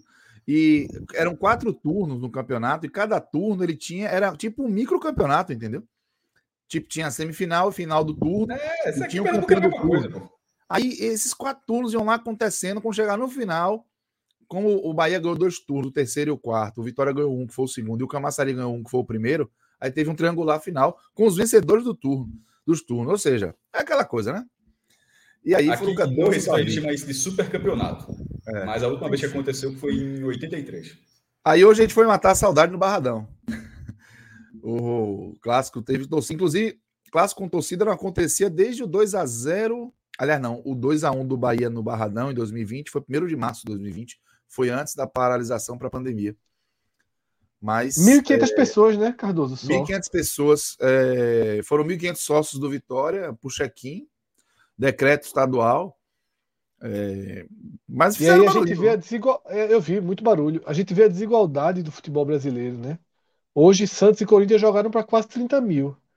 É, na verdade, a desigualdade. 32 mil pessoas no Mineirão. É, Brasil nem é do futebol, né? A desigualdade, a forma desigual com que o país está encarando esse momento né, da pandemia. Um momento peculiar, diria, porque a gente tem uma explosão de casos, mas um baixo número de casos graves, né?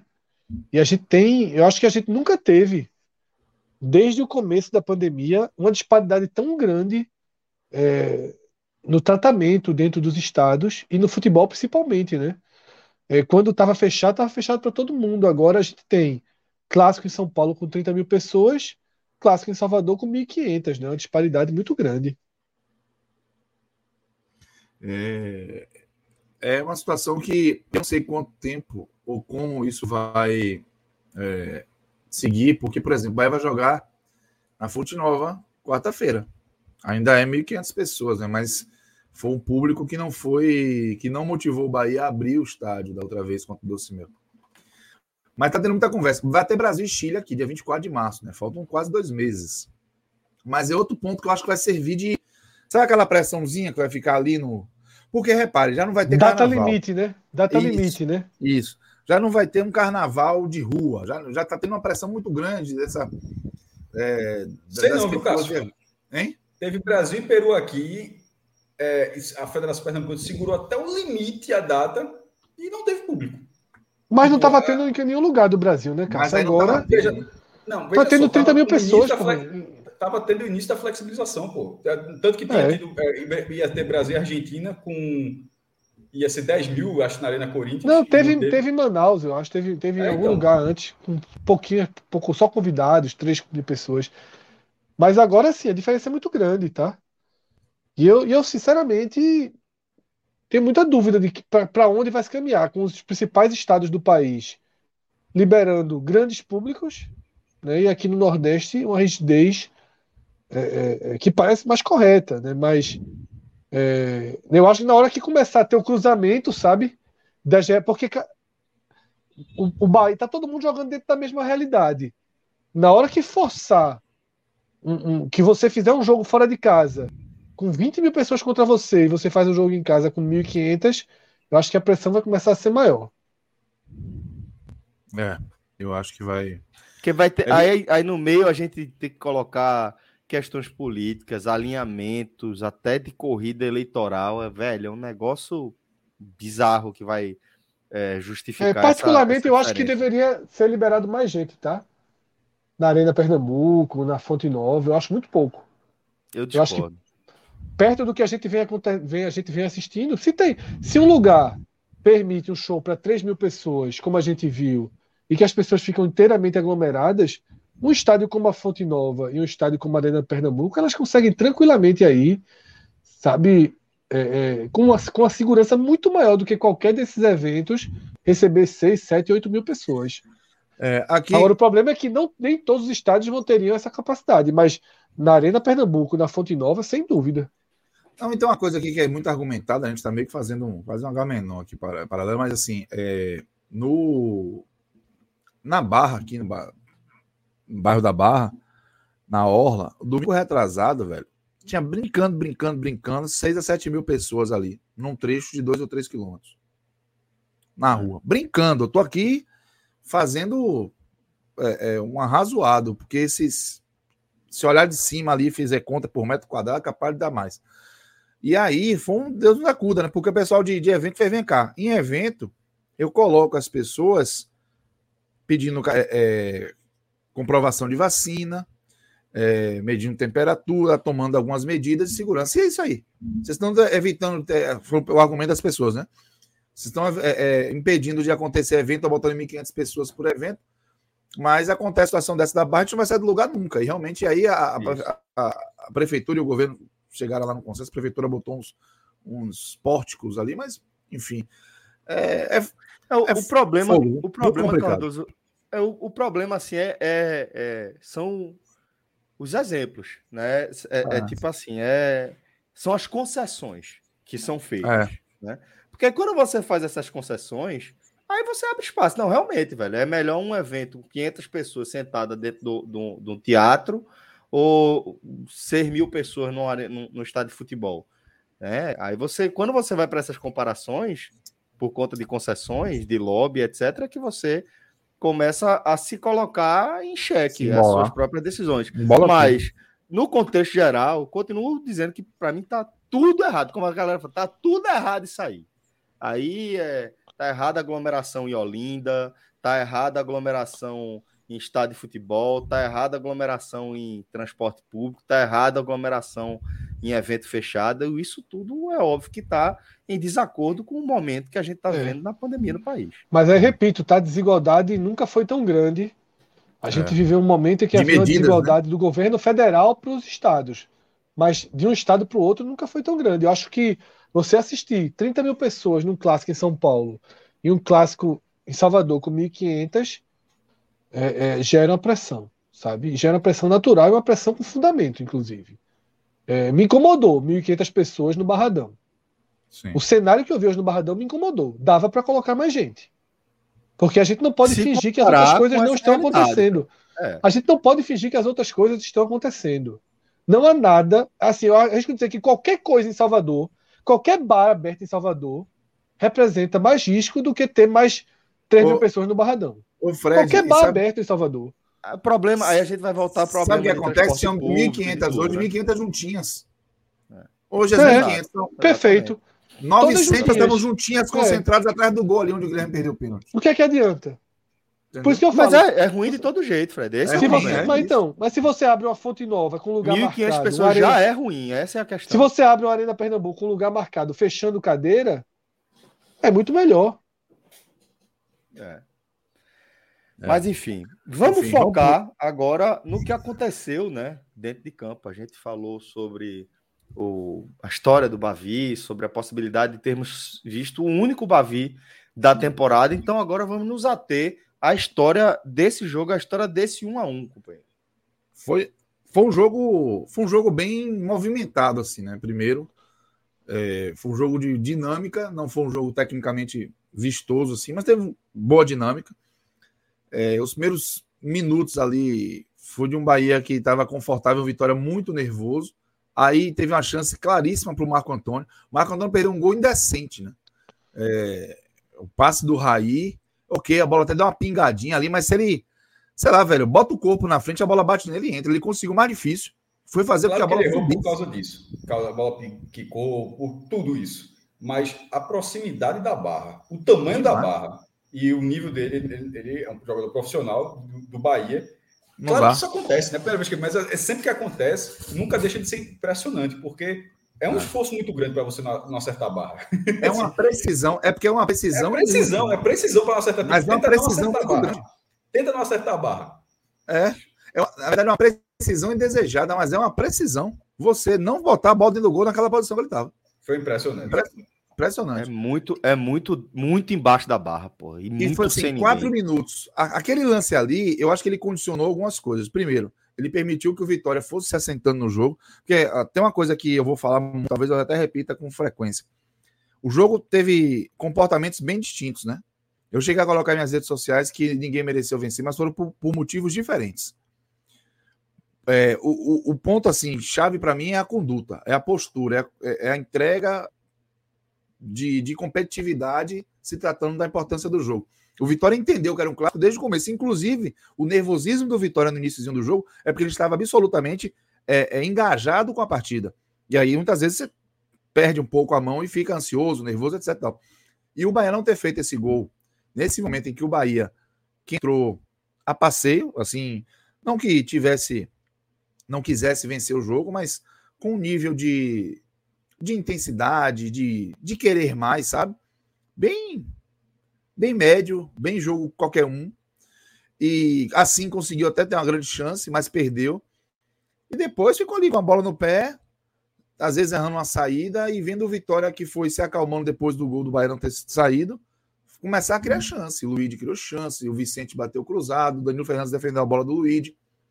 Foi o primeiro tempo que foi assim, aos poucos, deixando bem claro que aquela calma aparente do Bahia, na verdade, era uma displicência, era uma preguiça até.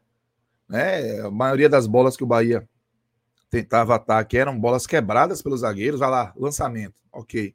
O que o Marquinhos deu para o Rafinha ontem foi lançamento. O Luiz Otávio não conseguiu achar o Raí, por exemplo, não conseguiu é, achar o Marco Antônio, apesar de ter tentado. Então, o Bahia quebrava bolas e falsava o erro do Vitória, e o Vitória tentava é, principalmente tomar a bola no meio campo, porque saindo de trás com a bola, totalmente tinha dificuldade para criar. O Vitória errou muito. E esse ponto, para mim, é o crucial. assim. É, enquanto o, o maior equívoco do Bahia, que me deixa confortável para dizer que o Bahia não mereceu vencer, foi de postura. Você não merece vencer um clássico, você não compete como um clássico pede. O Vitória não mereceu vencer, porque o Vitória errou pra caramba. O Vitória se entregou muito ao clássico, o Vitória foi no seu limite ali, mas errou a granel. Errou muito, errou passe, errou lançamento, isso. E a impressão que eu tive, ela assim, compactua muito com a leitura que Cássio ia fazendo até então.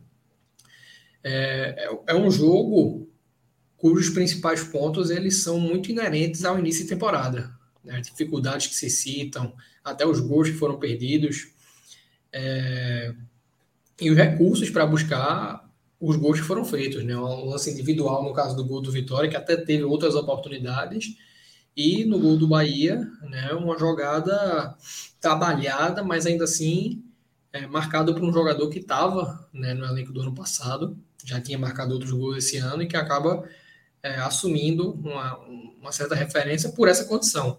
Né? O, que eu, o que me surpreendeu no jogo, né, ainda que os dois times estejam buscando esse, esse melhor é, momento, esse, esse time ideal para o início da temporada, é que o Vitória, né, dadas as devidas proporções, está no estágio mais avançado até do que eu esperava, pela remodelação feita, é, pelas dificuldades de contratar. Né, eu vejo, eu vi, foi o primeiro jogo que eu vi do Vitória no ano, e eu esperava um time um pouco mais organizado, um time com mais dificuldades e talvez pelo fator clássico, né, que aí o Vitória teve de fato essa gana pelo triunfo que o Bahia não teve, essa, essa gana pelo clássico, pelo jogo que o Bahia vamos dizer, demorou a demonstrar, né, ou só mostrou momentos isolados, é, momentos separados da partida, em recorte muito específico do jogo. O Vitória teve ao longo de 90 minutos. Tanto é que conseguiu um pênalti aí nos últimos 10 da partida, que não foi convertido pelo Guilherme Queiroz.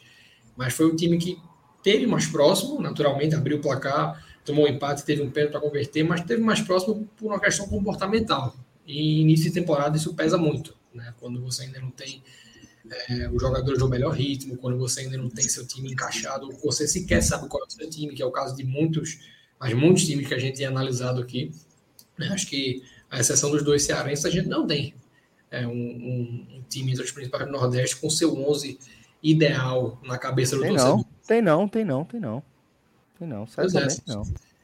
E acho que isso reverbera, né? E assim, para mim qualifica o jogo que o Vitória fez. Eu não, não, vou saber dizer se é o padrão das partidas realizadas até aqui, se vai se manter, se tem base de sustentação, mas foi um Vitória mais organizado e principalmente mais aguerrido.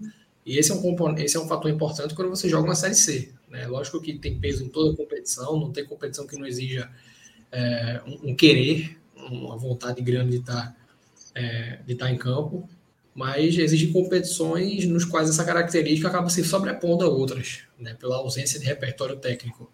E eu acho que esse é um, um, um aspecto que qualquer time abaixo da Série A tem que buscar desenvolver, né, tem que buscar diferenciar e fazer um, uma referência diante. O Vitória ainda teve, é, por camisa, por, é, por conhecimento, a capacidade de trazer um Jadson, por exemplo, né? um jogador que sem dúvida agrega, agrega bastante tecnicamente, tende a agregar, né? o que a gente espera.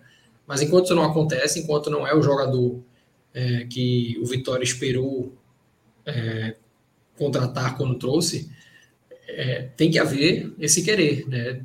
Desde o Jadson até o menino da base, no caso do Vitória, é uma base reputada, para fazer frente a equipes como o Bahia. Né? E ainda que esse Bahia também não fosse o melhor Bahia, ainda que não fosse é, um Bahia, vamos dizer, no, no, no, seu cenário de competitividade, porque o Campeonato Baiano já há alguns anos não é assim uma, uma questão de suma importância para o Bahia, mas isso no clássico né, tem que ser deixado de lado.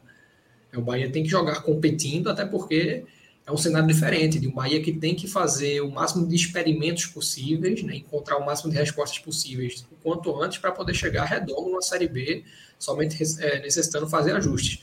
Então, esse, é, assim, esse contexto de um clássico com pouco peso por ser a primeira fase, né, com equipes ainda se formando, eu diria que o maior benefício a se colher é que uma derrota não, não guilhotina ninguém. Nem Dado Cavalcante seria demitido hoje em caso de uma virada do Bahia, e nem Guto Ferreira seria demitido se Guilherme Queiroz tivesse, tivesse perdido o pênalti.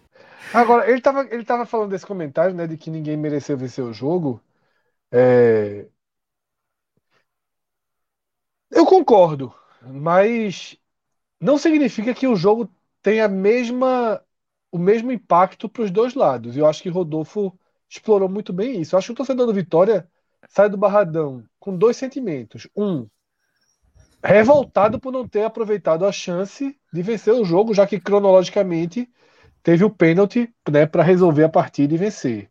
Dois, por propósito da temporada. Final, 35, 36 segundos. Isso. Não é, um com mais uma hora pela frente, não. Assim, faltava muito pouco. É, é, Cardoso tá nem. É até essa cara, porque ele não tá vendo o que a gente tá falando eu concordo com a visão dele, mas assim, eu acho que o Vitória fez para vencer. Se o Vitória tá, esse jogo tá 1 a 1, tá na reta final, o Vitória tem um pênalti e o Vitória teve a vitória ali na mão. E o pênalti foi muito mal cobrado. É, mas aí é isso. O torcedor do Vitória sai com essas duas, uhum. com esses dois sentimentos. Um, muito puto porque não ganhou o jogo que teve em suas mãos, e dois, com a sensação de que está mais perto do razoável para o que pretende nesse começo de temporada do que o Bahia. Enquanto isso, Rodolfo, vai amarrando aí a sua, a sua análise a partir daquele, daquele ponto, querido.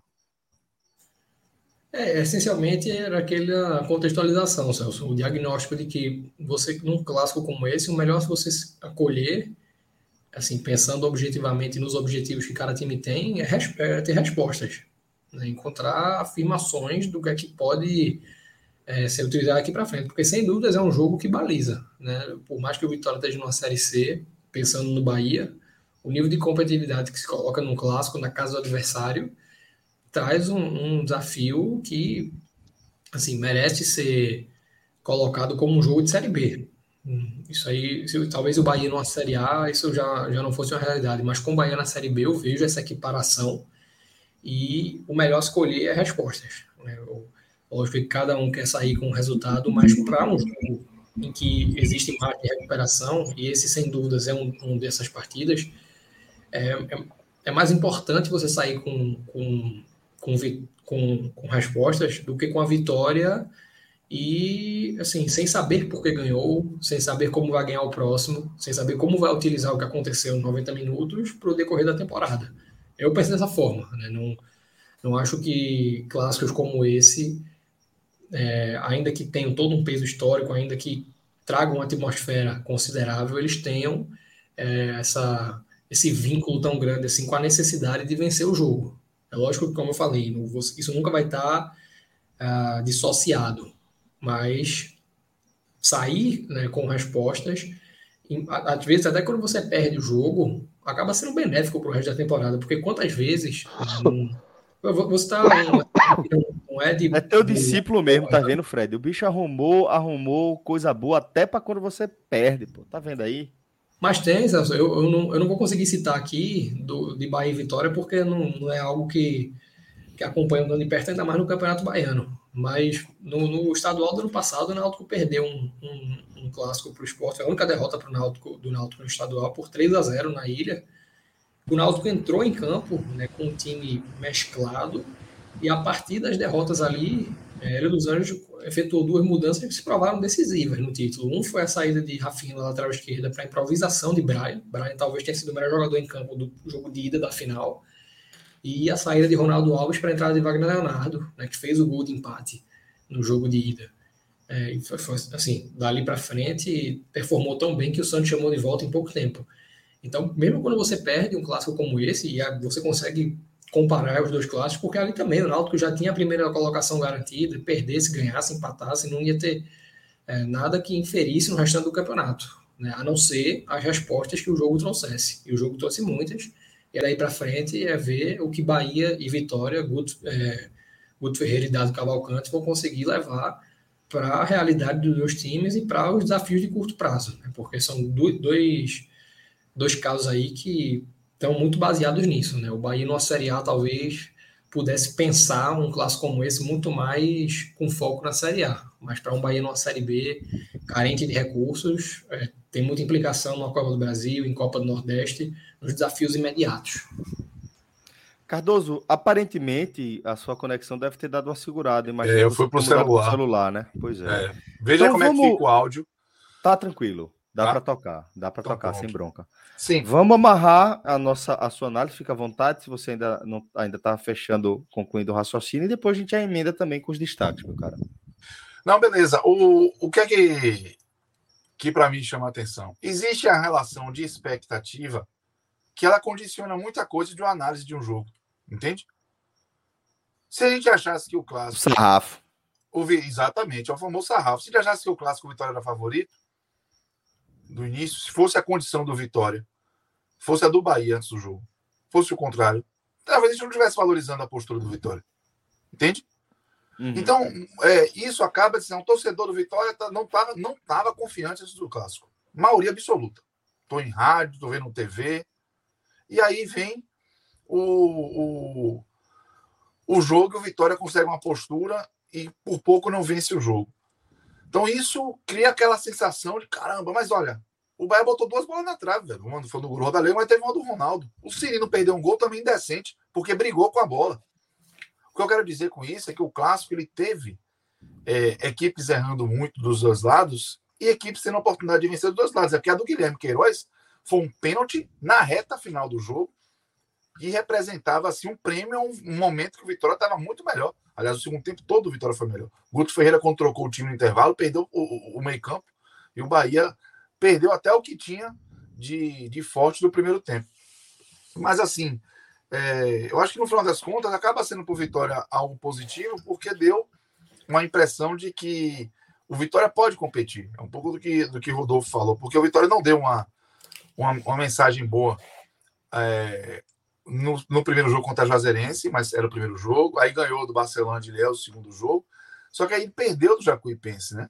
Tanto que a pontuação do Vitória tá chata na, no Campeonato Baiano. E essa derrota, mesmo que tenha sido com homem a menos desde o 4 do primeiro tempo, ela foi de um Vitória que não conseguiu chutar, sabe? O Vitória botou 14 jogadores, então, é, novos. É um time completamente diferente. Então, eu acho que quando esse cenário ele estava posto de um Vitória que aparentava estar tá em, muito mais frágil do que apresentou no campo, aí fica essa sensação de supervalorização de um desempenho. Eu acho que se, se erra tanto desse jeito, é, não dá para dizer, ah, mereceu vencer. Se faz o pênalti, tinha sido eficiente no momento chave. Não foi, paciência. Mas deixa aí uma sensação de que não está tudo ruim, de que dá para competir, de que pode reagir. O Vitória fica com a agenda preservada aí, porque vai ter um tempo para treinar até o jogo contra o Vitória da Conquista, e aí consegue caminhar. Enquanto o Bahia ele fica com essa sensação de ser um time que não é confiável, né? Aliás, a, a, o Bahia chegou hoje a mais um clássico sem vencer. A última vez que o Bahia venceu o Vitória com times principais foi na estreia de Gilberto na Fonte Nova. Tô falando de julho de 2018. De lá para cá não ganha mais. E de lá para cá, o Bahia Vitória caiu e esteve em divisões inferiores que a do Bahia. O Bahia não venceu mais clássico com o time principal, venceu um com o time de transição, com gol nos acréscimos do Arthur Rezende. Então, isso, tá, isso virou uma pressão. Isso virou uma pressão. E o Bahia hoje, ele não foi um time que fez por onde vencer. Poderia ter vencido, porque o Rodalí fez boa jogada no início, fez uma boa jogada no final, fez o gol de empate, mas ah, assim, ah, o Bahia botou a superioridade na prática contra o Vitória, isso não aconteceu. E isso, é, é, com certeza, se tivesse torcedor do Bahia no estádio hoje, ia vaiar o Bahia, porque não foi uma boa apresentação, e principalmente na, na postura, e com algumas peças que preocuparam bastante. O Jonathan cometeu um pênalti, meu amigo, que coisa básica esticar a perna na frente de um atacante daquele jeito. Não, não dá nem para dizer que ele deu uma atuação muito fraca dele como um todo, né, cara? Isso, isso. Muito, muito explorado o setor dele. Muito, muito explorado. O Luiz deitou, pô. Desde o início do jogo, era sempre Pra surpresa dele. de ninguém, né? Zero. né? Ninguém, né? É, mas é o Jonathan que subiu, tem quatro acessos no currículo, né? e a comunicação gato mestre do Bahia me veio com essa no anúncio. E é um Foi cara foda. que tomou, fez esse pênalti aí patético em cima do, do Roberto. Então, é, na boa, eu vejo assim um Bahia com, com ainda muitas dificuldades para para trazer essa agenda positiva de vez. Ganhou um jogo fora de casa, tinha tudo para hoje chegar e de repente manter a agenda positiva, mesmo que não fosse empate, mas que fosse um empate com outro contexto. Mas aí faz um jogo desse, aumenta a desconfiança de novo e, e segue mantendo ali é, essa instabilidade como algo comum ao Bahia. Sabe? Parece que o Bahia não sai de 2020 para 2. É impressionante. E, e nisso, a sensação é de que tudo que estava sendo construído ali até esse, esse período pré-pandemia está é, esfarelando. Né? O Bahia foi, foi um time que não, mais uma vez, não soube encarar um clássico.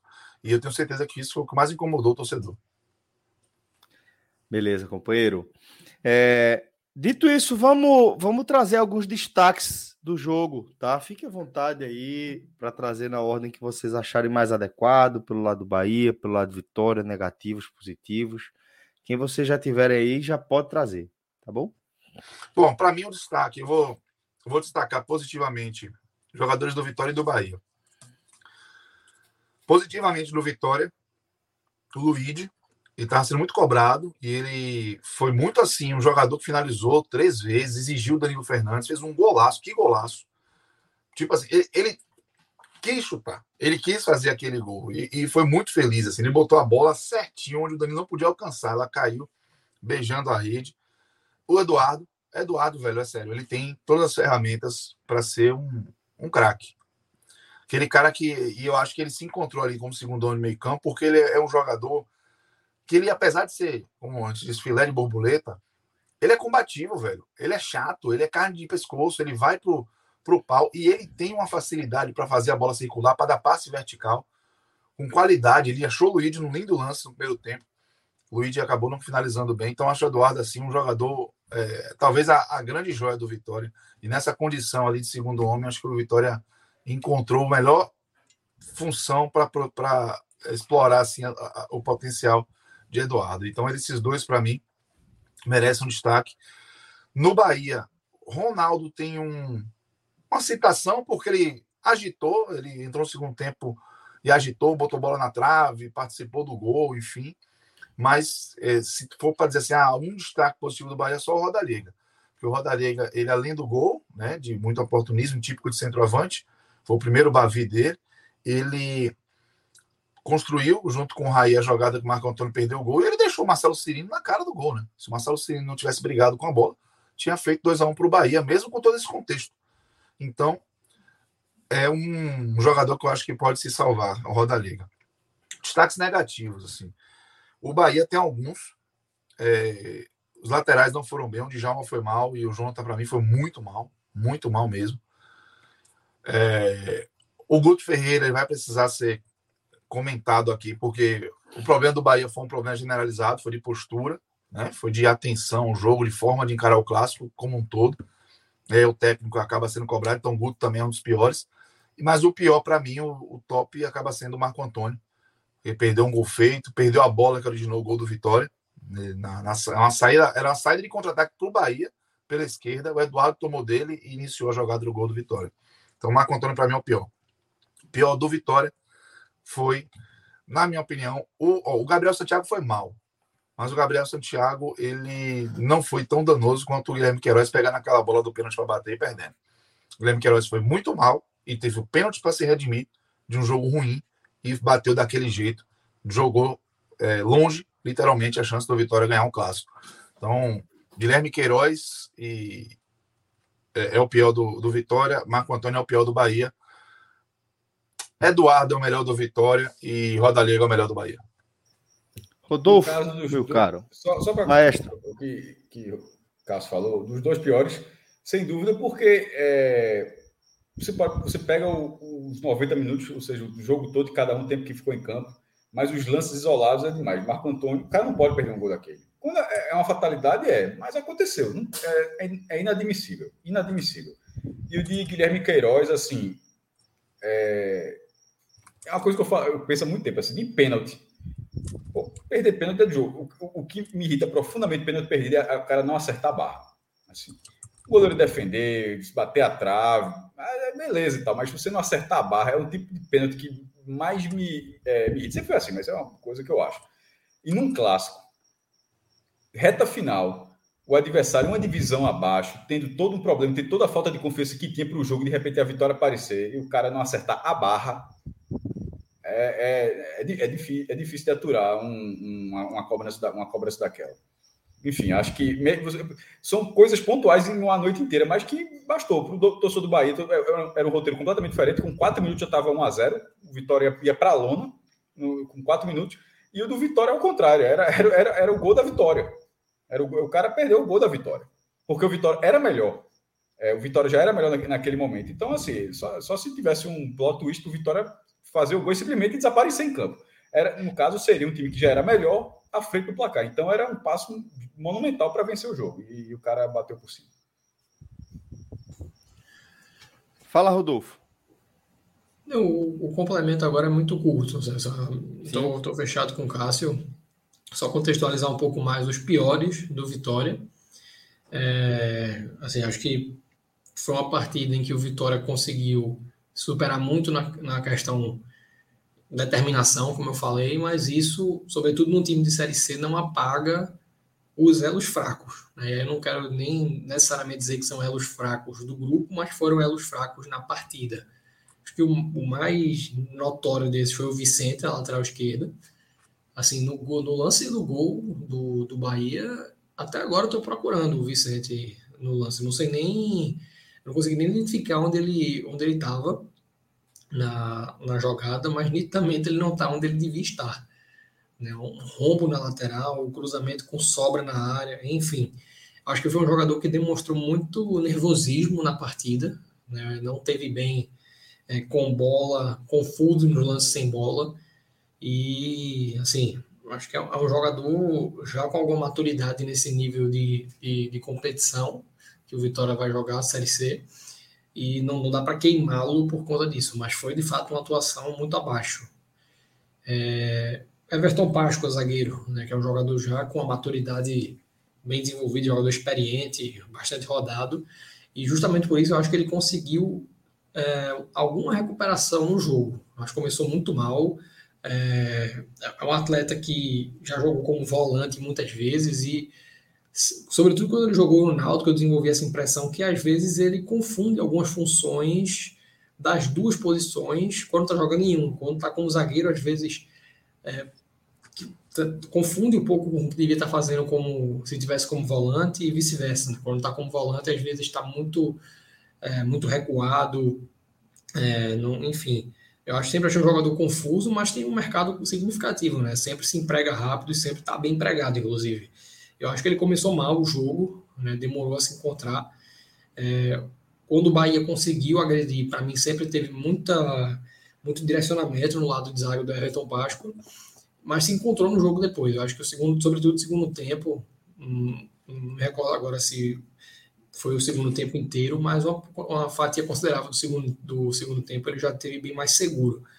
É, e o me foge agora o primeiro nome do Santiago qual é, Cardoso? Do Gabriel Santiago. Gabriel, queria dizer Guilherme aqui, mas confundi com o Guilherme Queiroz, é isso mesmo. É, achei o jogador apagado, assim, no, no jogo inteiro. Foi. Sabe, o, o, o, Vitória, em alguns momentos, teve até muito domínio territorial e a, a, dificuldade de traduzir isso em mais chances claras, não vou nem dizer em gol, porque o gol já é o extremo, mas a dificuldade de traduzir isso em mais chances claras, para mim, teve é, no momento apagado de algumas peças, e eu acho que o Gabriel Santiago acabou sendo um expoente dessas. É um jogador que, que não. Se dá para dizer que alguém destoou nessa questão comportamental, foi ele. É um jogador que não estava é, no mesmo tom de vibração que o resto da equipe, porque você está abaixo na, na, técnica, tudo bem, mas a sensação que eu tive é que ele estava escondido do jogo. Né? E aí não, não, não dá nem para fazer uma, uma, avaliação de desempenho, porque o jogador não, não, não teve o que ser avaliado. Né? Ele sequer se colocou em condição disso acontecer. Boa, caríssimo Rodolfo Moreira. Obrigado também aos meus amigos Cássios. Agora a gente já tem aqui no link, na agulha. Mentira. Já trago ele para não ter perigo de você fugir. Ah, Além de Tiago Minhoca, Luca Laprovítera. Essa galera ah, forte aí. Boa noite, Minhoca. Até que enfim, quando entra um link. Até que enfim, quando entra um link lá do Ceará agora, eu, eu fico motivado, né?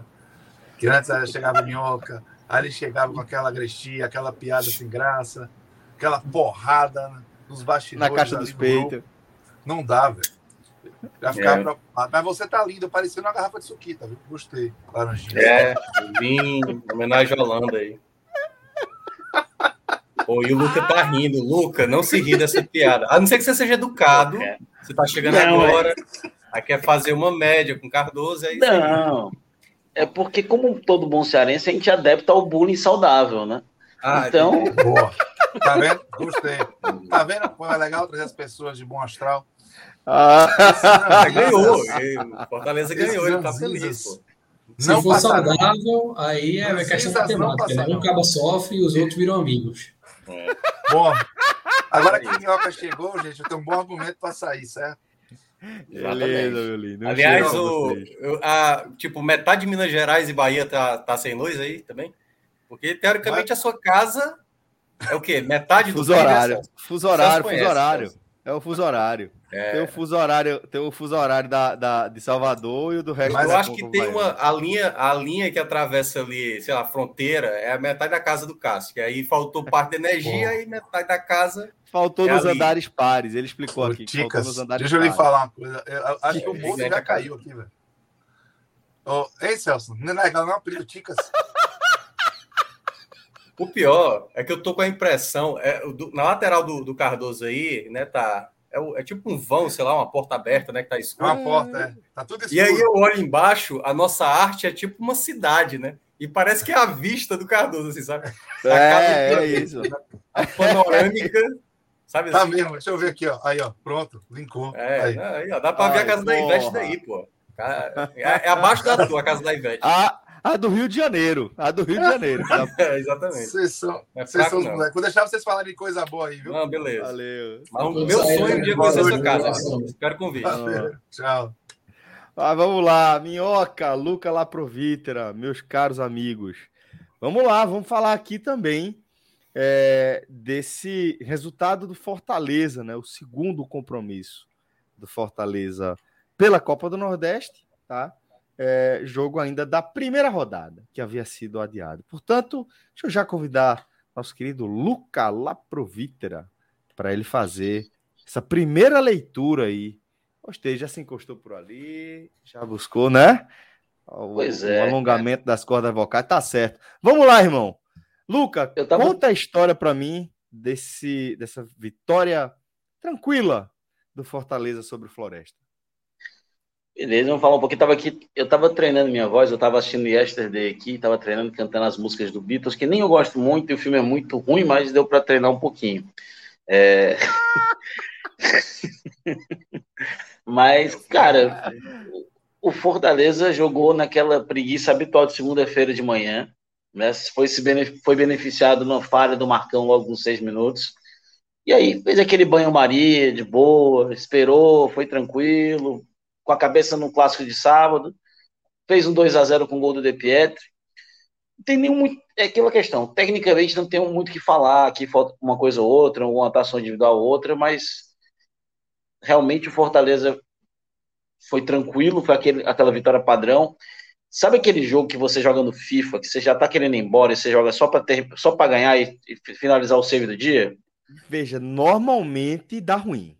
Normalmente, é, o cara ou o cara mete aquele jogar novamente ou então o cara acaba tendo que se for no online, o cara acaba tendo que emendar outro campeonato que ele perdeu da divisão dele.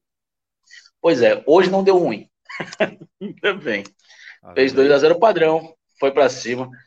E teve recorde, né? Teve um recorde, eu gosto assim que eu gosto de recorde, né? Hoje o, Forta, o Castelão tem um novo artilheiro estrangeiro, que é o De Pietri, com três gols, argentino, o argentino mais cearense de todos os tempos.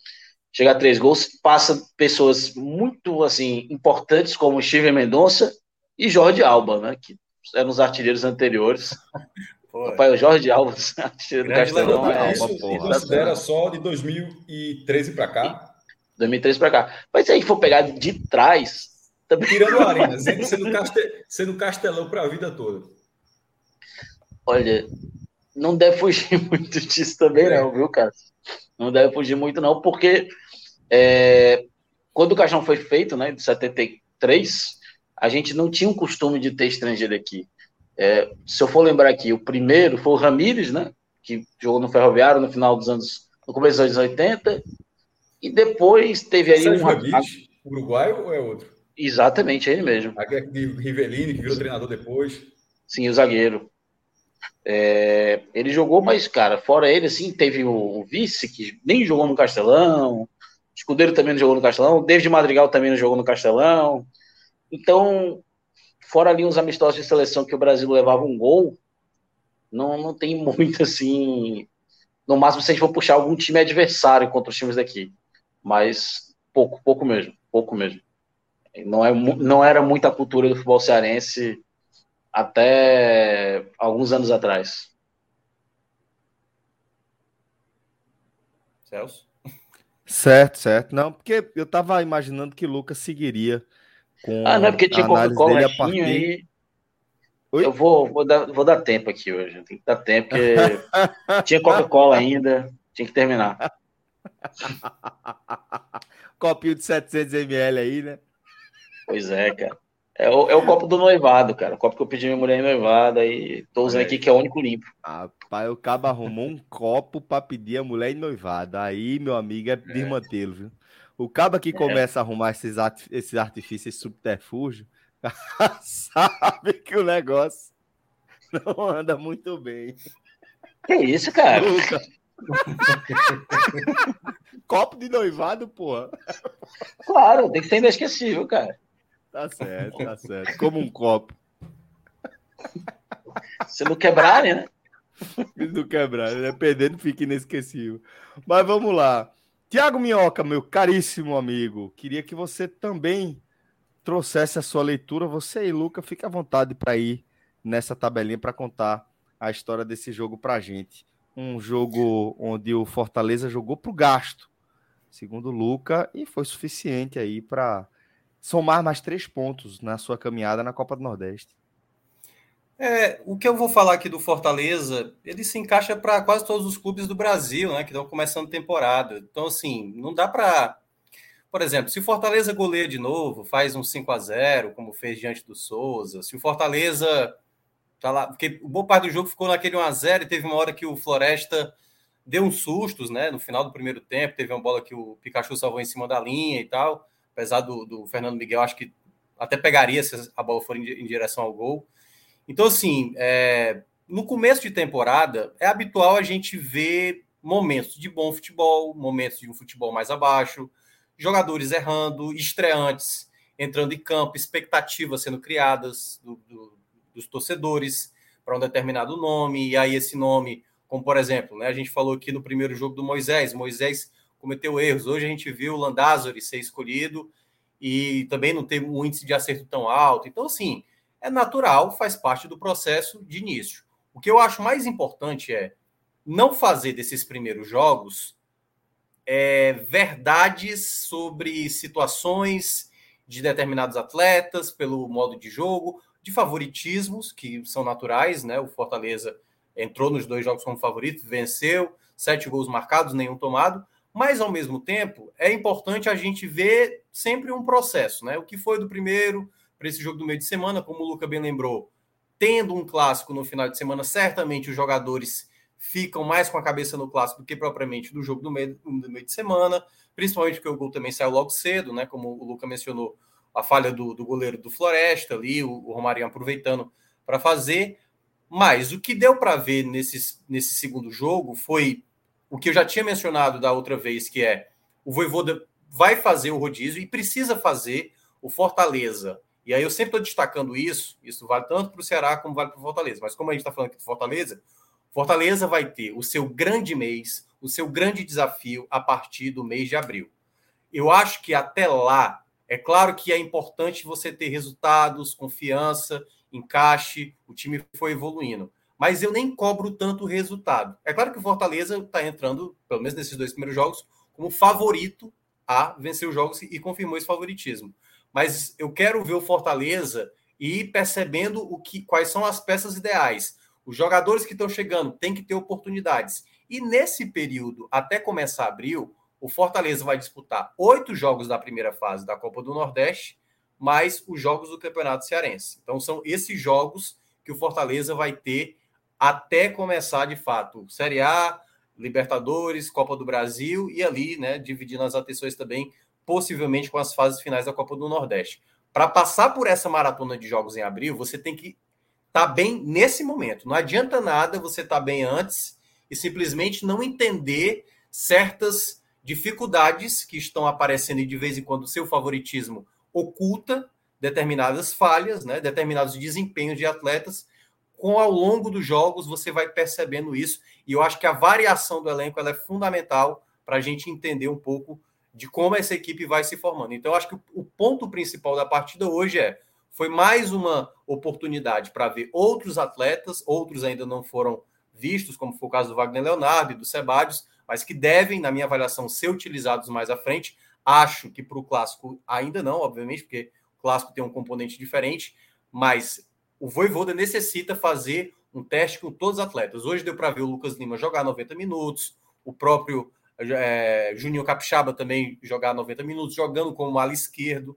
Então, são esses pontos que, para mim, eu acho que é mais valioso para o Fortaleza. Fazer os testes, fazer a rodagem de elenco, até mesmo para medir a força desse elenco. Fortaleza, né? O próprio Voivoda falou na entrevista do jogo passado, ainda está buscando de dois a três nomes, e aí a gente vê o quanto esse Fortaleza vai estar realmente pronto e preparado, né, para a gente ver ali aquele momento que é o, o, mais esperado do torcedor, que é a Libertadores, começar uma Série A e aí tentar brigar por títulos ali de Copa do Nordeste, Campeonato Cearense, né, buscar o tetracampeonato e obviamente o começo da Copa do Brasil. Eu acho que esse é o ponto principal, Celso, tentar formar a equipe e dar mais sequência aos jogadores que lá estão. E dentro dessa, dessa visão, Minhoca, de testes, de observações a serem feitas para a partir daí a gente ter é, respostas mais concretas em relação às possibilidades do Fortaleza ao longo da temporada, o que é que você destacaria nesse jogo? O que é que te chamou a atenção de escolhas que foram feitas por Voivoda e execuções a partir dessas escolhas, meu cara? É, de uma certa forma a gente já entra, já falando um pouco dos destaques, né, dos jogadores. Uhum. Por exemplo, Lucas Lima foi eleito o melhor do jogo, né? É, tanto eu olhei aqui antes de, da gente entrar ao vivo, na ESPN ele foi elogiado também, foi eleito o melhor jogador também lá na, no pessoal do Nordeste FC, né, que fez a transmissão. Eu achei uma boa partida do Lucas Lima, é, ainda não daquilo que eu espero dele, né? Assim, em termos de qualidade de jogo, ele vai precisar mais. Mas ele foi um, um jogador que jogou até mais como um volante, né? Ele teve um problema ali de, de posicionamento, ele com Vargas em um determinado momento, Vargas tinha hora que ficava mais à frente, ele voltava mais para pegar na linha dos volantes, tinha hora que ele mais à frente, aí o Vargas não entendia, o Vargas ficou muito atrapalhado durante o jogo, mas eu acho que o Lucas Lima, ele com essa premiação que ele teve de melhor jogador do campo, isso pode dar mais confiança a ele. Eu acho que ele fez um bom jogo, ele deu boa dinâmica, ele deu bons passes, ele não se omitiu durante o jogo, sempre teve em busca do jogo mas eu não considero o melhor da partida, Por exemplo, o jogador que eu achei que tinha errado muito no primeiro jogo, e para mim agora teve um efeito melhor e teve muito mais eficiência, foi o Moisés. O Moisés, nos 45 minutos, ele entrou no intervalo do jogo, ele conseguiu produzir muito mais jogadas. O primeiro tempo do Fortaleza foi um pouco lento, sabe, moroso, sabe, fez o gol cedo e o time ficou um pouco relaxado, terminou o primeiro tempo até deixando o Floresta, sabe, acreditar que pudesse empatar, mas no segundo tempo, acho que com a entrada do Moisés foi muito mais assertivo. E aí foi quando eu comecei a ver que esse Moisés pode ser um jogador mais eficiente. Ele começou pelo. E é uma expectativa também, né? Que existe, né? Você Isso. tá querendo é... ver o jogador, e, tá querendo eu, ver ele como, encaixado, né? Como eu falei aqui na, na, na, semana passada, eu considero uma vaga em aberto. Para mim é, é Silvio Romero e mais um. E aí você tem Robson, você tem De Pietri, você tem Torres, você tem Romarinho e você tem o próprio Moisés. Eu acho que essa, essa vaga, todo mundo tem a expectativa de ser o Moisés, e o Moisés, nesses 45 minutos hoje contra o Floresta, ele foi muito mais agressivo, foi um jogador com mais drible, com mais jogadas, até fazendo jogadas que aí foi um pouco mais do entendimento com os outros atletas. Teve uma jogada que fez pelo lado direito, que a bola atravessou a pequena área, e aí acho que ninguém esperava que ele ainda fosse conseguir é, que a, a, a, jogada tivesse sequência, a bola acabou passando. Então, acho que ele foi um jogador que talvez me chamou mais atenção. Até agora, nessa fazendo a soma dos jogadores, ele foi o cara, por essa partida, né, que o índice de acerto dele para esse jogo já foi maior. E eu acho que com o tempo ele pode ir adquirindo mais confiança, e aí, claro, vai depender muito do entrosamento, e o próprio Voivoda tem, principalmente quando tem uma maratona de jogos, ele vai fazendo um, um rodízio, e certamente ali algumas combinações é, de, de, ataque, de setor ofensivo, ele pode mudar. E deixa eu ver outro nome, assim, que por exemplo, dá para falar também da estreia do, do Landázuri, né? Que não foi tão boa assim. Cometeu erros, teve problemas de deixar um certo espaço na defesa, que até proporcionou um amarelo para o Capixaba. Dá para falar também um pouco do Capixaba, que também foi outro muito bem elogiado, apesar, e aí eu acho que é uma coisa assim, eu, eu, já, eu, já, te, eu já tenho uma impressão do Júnior Capixaba, que é um jogador estabanado. Então teve momentos do jogo que o Júnior Capixaba se enrolou demais, assim, sabe? E eu olhei e falei assim: é o Juninho Capixaba, é isso aí. Porque assim, se o Juninho Capixaba já tivesse no Fortaleza causando uma certa raiva, determinados lances que aconteceu no jogo hoje, ele estaria sendo talvez perseguido. Mas como ele é um cara novo, e geralmente o cara que é novidade, a torcida tem um pouco mais de benevolência, eu acho que a participação dele, o lado esquerdo que ele teve com o Romário no primeiro tempo, foi bem efetivo. Então eu acho que ele fez uma boa apresentação. Eu acho que, assim, pelo menos, eu não acho que teve nenhuma é, acho que a melhor que eu considerei foi realmente a do Moisés. Eu não considero a do Lucas Lima muito acima, não considero a do Capixaba muito acima. E eu vi muita gente falar que jogaram muito bem. Eu, eu, eu acho que jogaram bem, assim, não acho que jogaram o fino da bola, sabe? Por exemplo, e aí, para fechar, e o, e o Luca até falar um pouco sobre isso. Por, por, incrível que pareça, eu achei que a entrada do Crispim foi mais determinante. O Crispim entrou no jogo, começou a meter bola de três dedos como queria, assim, e era soltando bola só é, assim limpa, sabe? A jogada do segundo gol foi uma bola metida para o Moisés espetacular. Então, assim, é, é, entra muito sobre essas próprias qualidades. Mas eu acho que, em termos geral, ainda é o processo de início, né? Alguns jogadores estão se destacando, alguns jogadores estão ganhando confiança, e aí a gente vai, ao longo dos jogos, entendendo qual jogador está conseguindo ter mais equilíbrio e, obviamente, entendendo um pouco mais a sistemática do jogo que o treinador gosta de estabelecer. Boa. Luca, volta aqui para nossa resenha. Fica à vontade se você já quiser também entrar na análise dos destaques. Se você quiser fazer mais alguma leitura sobre o desenho do jogo, também fica à vontade, meu cara. Não, eu vou falar um pouquinho, porque eu acho interessante. É, a gente já conseguiu ver alguns jogadores melhor, sabe, hoje, Celso, Cássio, Thiago. A gente viu alguns jogadores um pouco melhor hoje. É, por exemplo, o Fernando Miguel ele não fez nenhuma defesa, mas já deu para ver ele trabalhando com os pés, né? Já é uma coisa hoje que a gente não tinha tido oportunidade contra o Souza, a gente teve já bastante contra o Floresta. E pô, teve, um, teve um passe dele ali, se eu não me engano, para o Crispim no segundo tempo, que foi, foi uma coisa linda de se ver. Muito tranquilo, muito interessante ver essa faceta dele. O ele não jogou bem, mas é normal. O cara, 23, 24 anos, vem do futebol equatoriano, uma rotação menor, uma intensidade menor, apesar de ter um, um jogo é, contra o Floresta, o Fortaleza em si já exige um pouco mais, é, normal, adaptação e tudo mais. É, Gostei, achei interessante ver o Lucas é, Lima de volante, achei diferente. Ele, eu acho que a torcida fala que ele jogou muito, muito pelo fato que hoje ele fez uma coisa que ninguém nunca viu o Lucas Lima fazendo no Fortaleza. Ele correu, que é uma coisa importantíssima. Ele, é, algumas, eu não sei se aqui vou dizer que teve uma grande atuação, nós tivemos atuações muito ruins. O Pikachu nos primeiros 45 minutos foi muito mal. Inclusive, quase entrega duas vezes o gol para o adversário. Inclusive, o quase gol do, Flor, do Floresta surgiu de, uma, de um erro duplo do, do, do Pikachu em saída de bola. É, o Vargas não foi bem também nos 45 minutos que teve. Robson, muito mal. Mas o Robson é isso, né? O Robson é um jogador que todo mundo já teve esse atacante que erra tudo que erra tudo que faz, mas faz gol. E ele, quase ele, faz, né, Luca? E quase, e quase faz. faz. Ele teve uma finalização e uma cabeçada, né? Que uma cabeçada. Quase abre o Mas ele, ele erra tudo, o cara erra tudo. Eu, eu já. Ele foi um dos grandes nomes do Fortaleza na Série do ano passado, e eu nunca tinha tido oportunidade de ver ele no estádio, até ver ele contra o Atlético Paranaense, que ele fez um gol. E é aquele jogador que ele erra até o posicionamento, a hora que corre, a hora que vai, a hora que recebe. Ele erra tudo, mas ele faz gol. A bola chega e ele bota para dentro mas hoje ele não acertou. Quando ele vai mal, ele vai mal e realmente ele é não só uma menos para o seu time, né? uma mais para o adversário. E hoje foi desse, desse estilo. Alguns jogadores entraram ali bem. Se for para destacar tecnicamente o Crispim, que já entrou com um jogo decidido, com o Floresta já mais cansado. E o Crispim parecia que estava jogando pelada de fim de ano, jogando ali num, nível muito acima de todo mundo. Que para mim é uma coisa que me chama bastante atenção. Né? O Fortaleza não foi atrás de um ala no mercado, não vai o ala reserva do Pikachu, o Vitor Ricardo, né?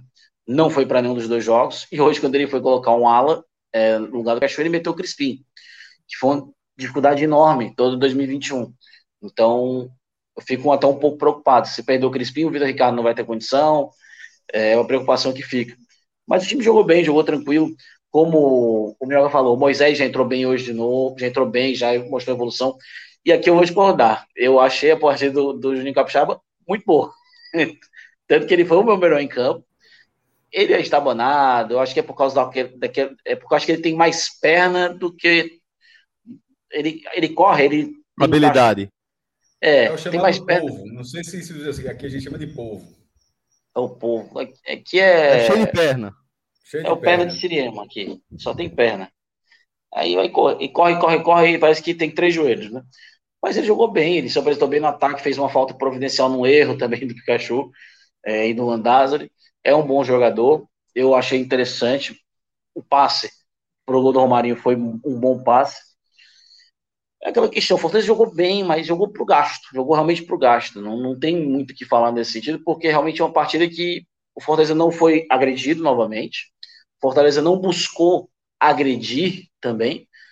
E para mim o que fica a impressão e talvez o Thiago até concorde comigo, o Fortaleza, no momento que o Fortaleza engrossou um pouco, parecia que ele fazia o gol a hora que ele queria. Era passe de calcanhar e tudo mais.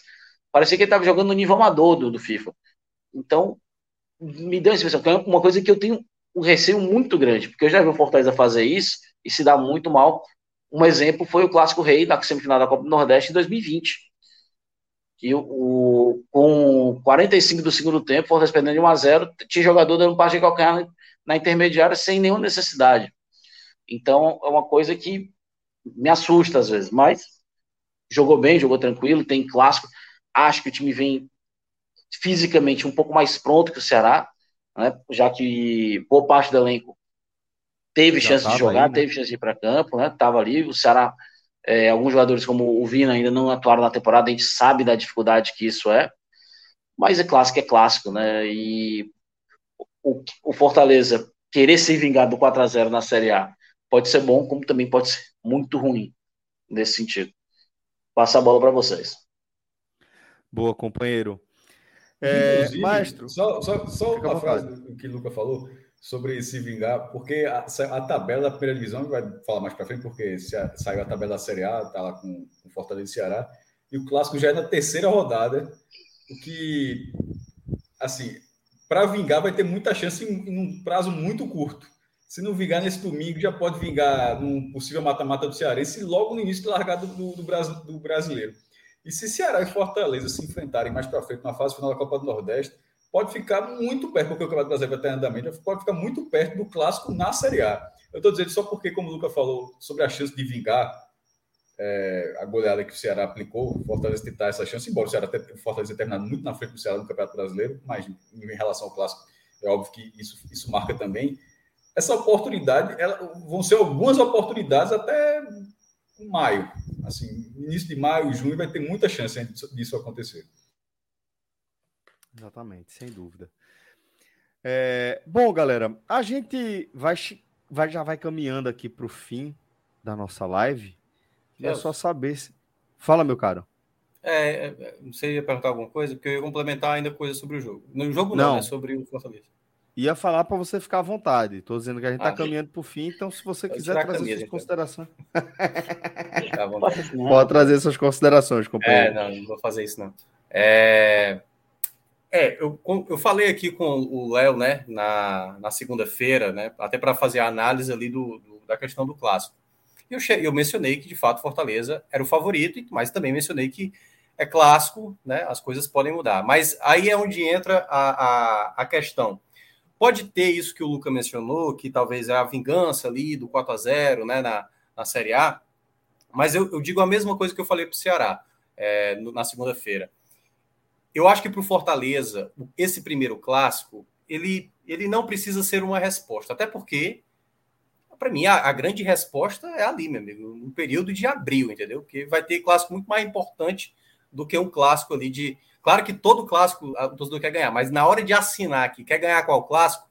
Eu prefiro ganhar mais os clássicos lá de abril do que o, clássico de agora. Então, para mim, eu acho que para Ceará e Fortaleza, esse clássico ele só é um, um bom teste. Um bom teste. Só que é um teste ainda no nível muito inicial, sabe? Para os dois.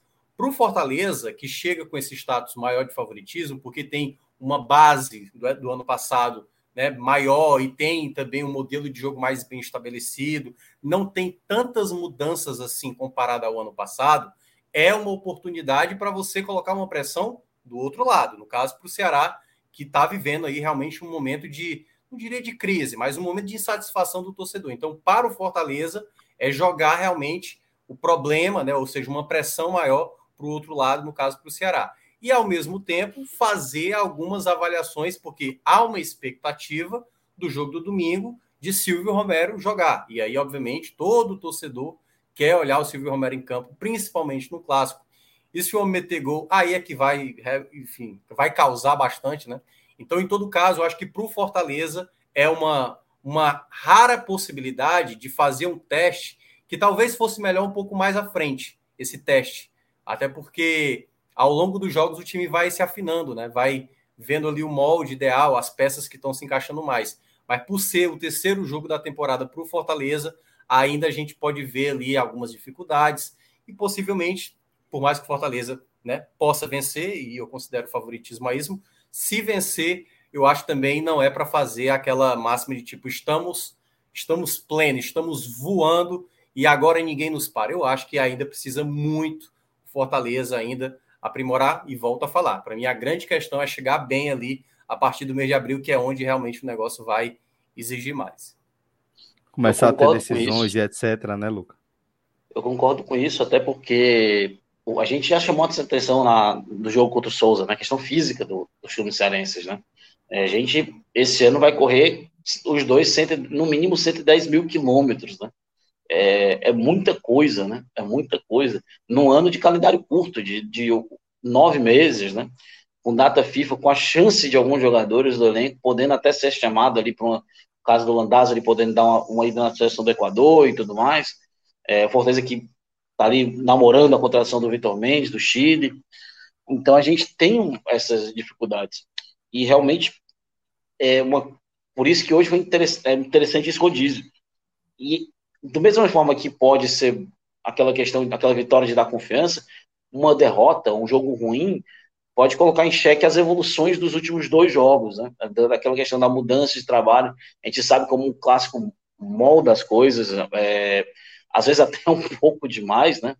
É, teve gente que queria, ano passado, depois do 4x0, tinha torcedor do Dodói querendo a demissão do Voivoda. É, por quê? Porque perdeu um clássico, o time em quinto lugar no brasileiro, um Fortaleza em lugar do Brasil, os caras querem demitir o Voivo, né? Mas faz parte.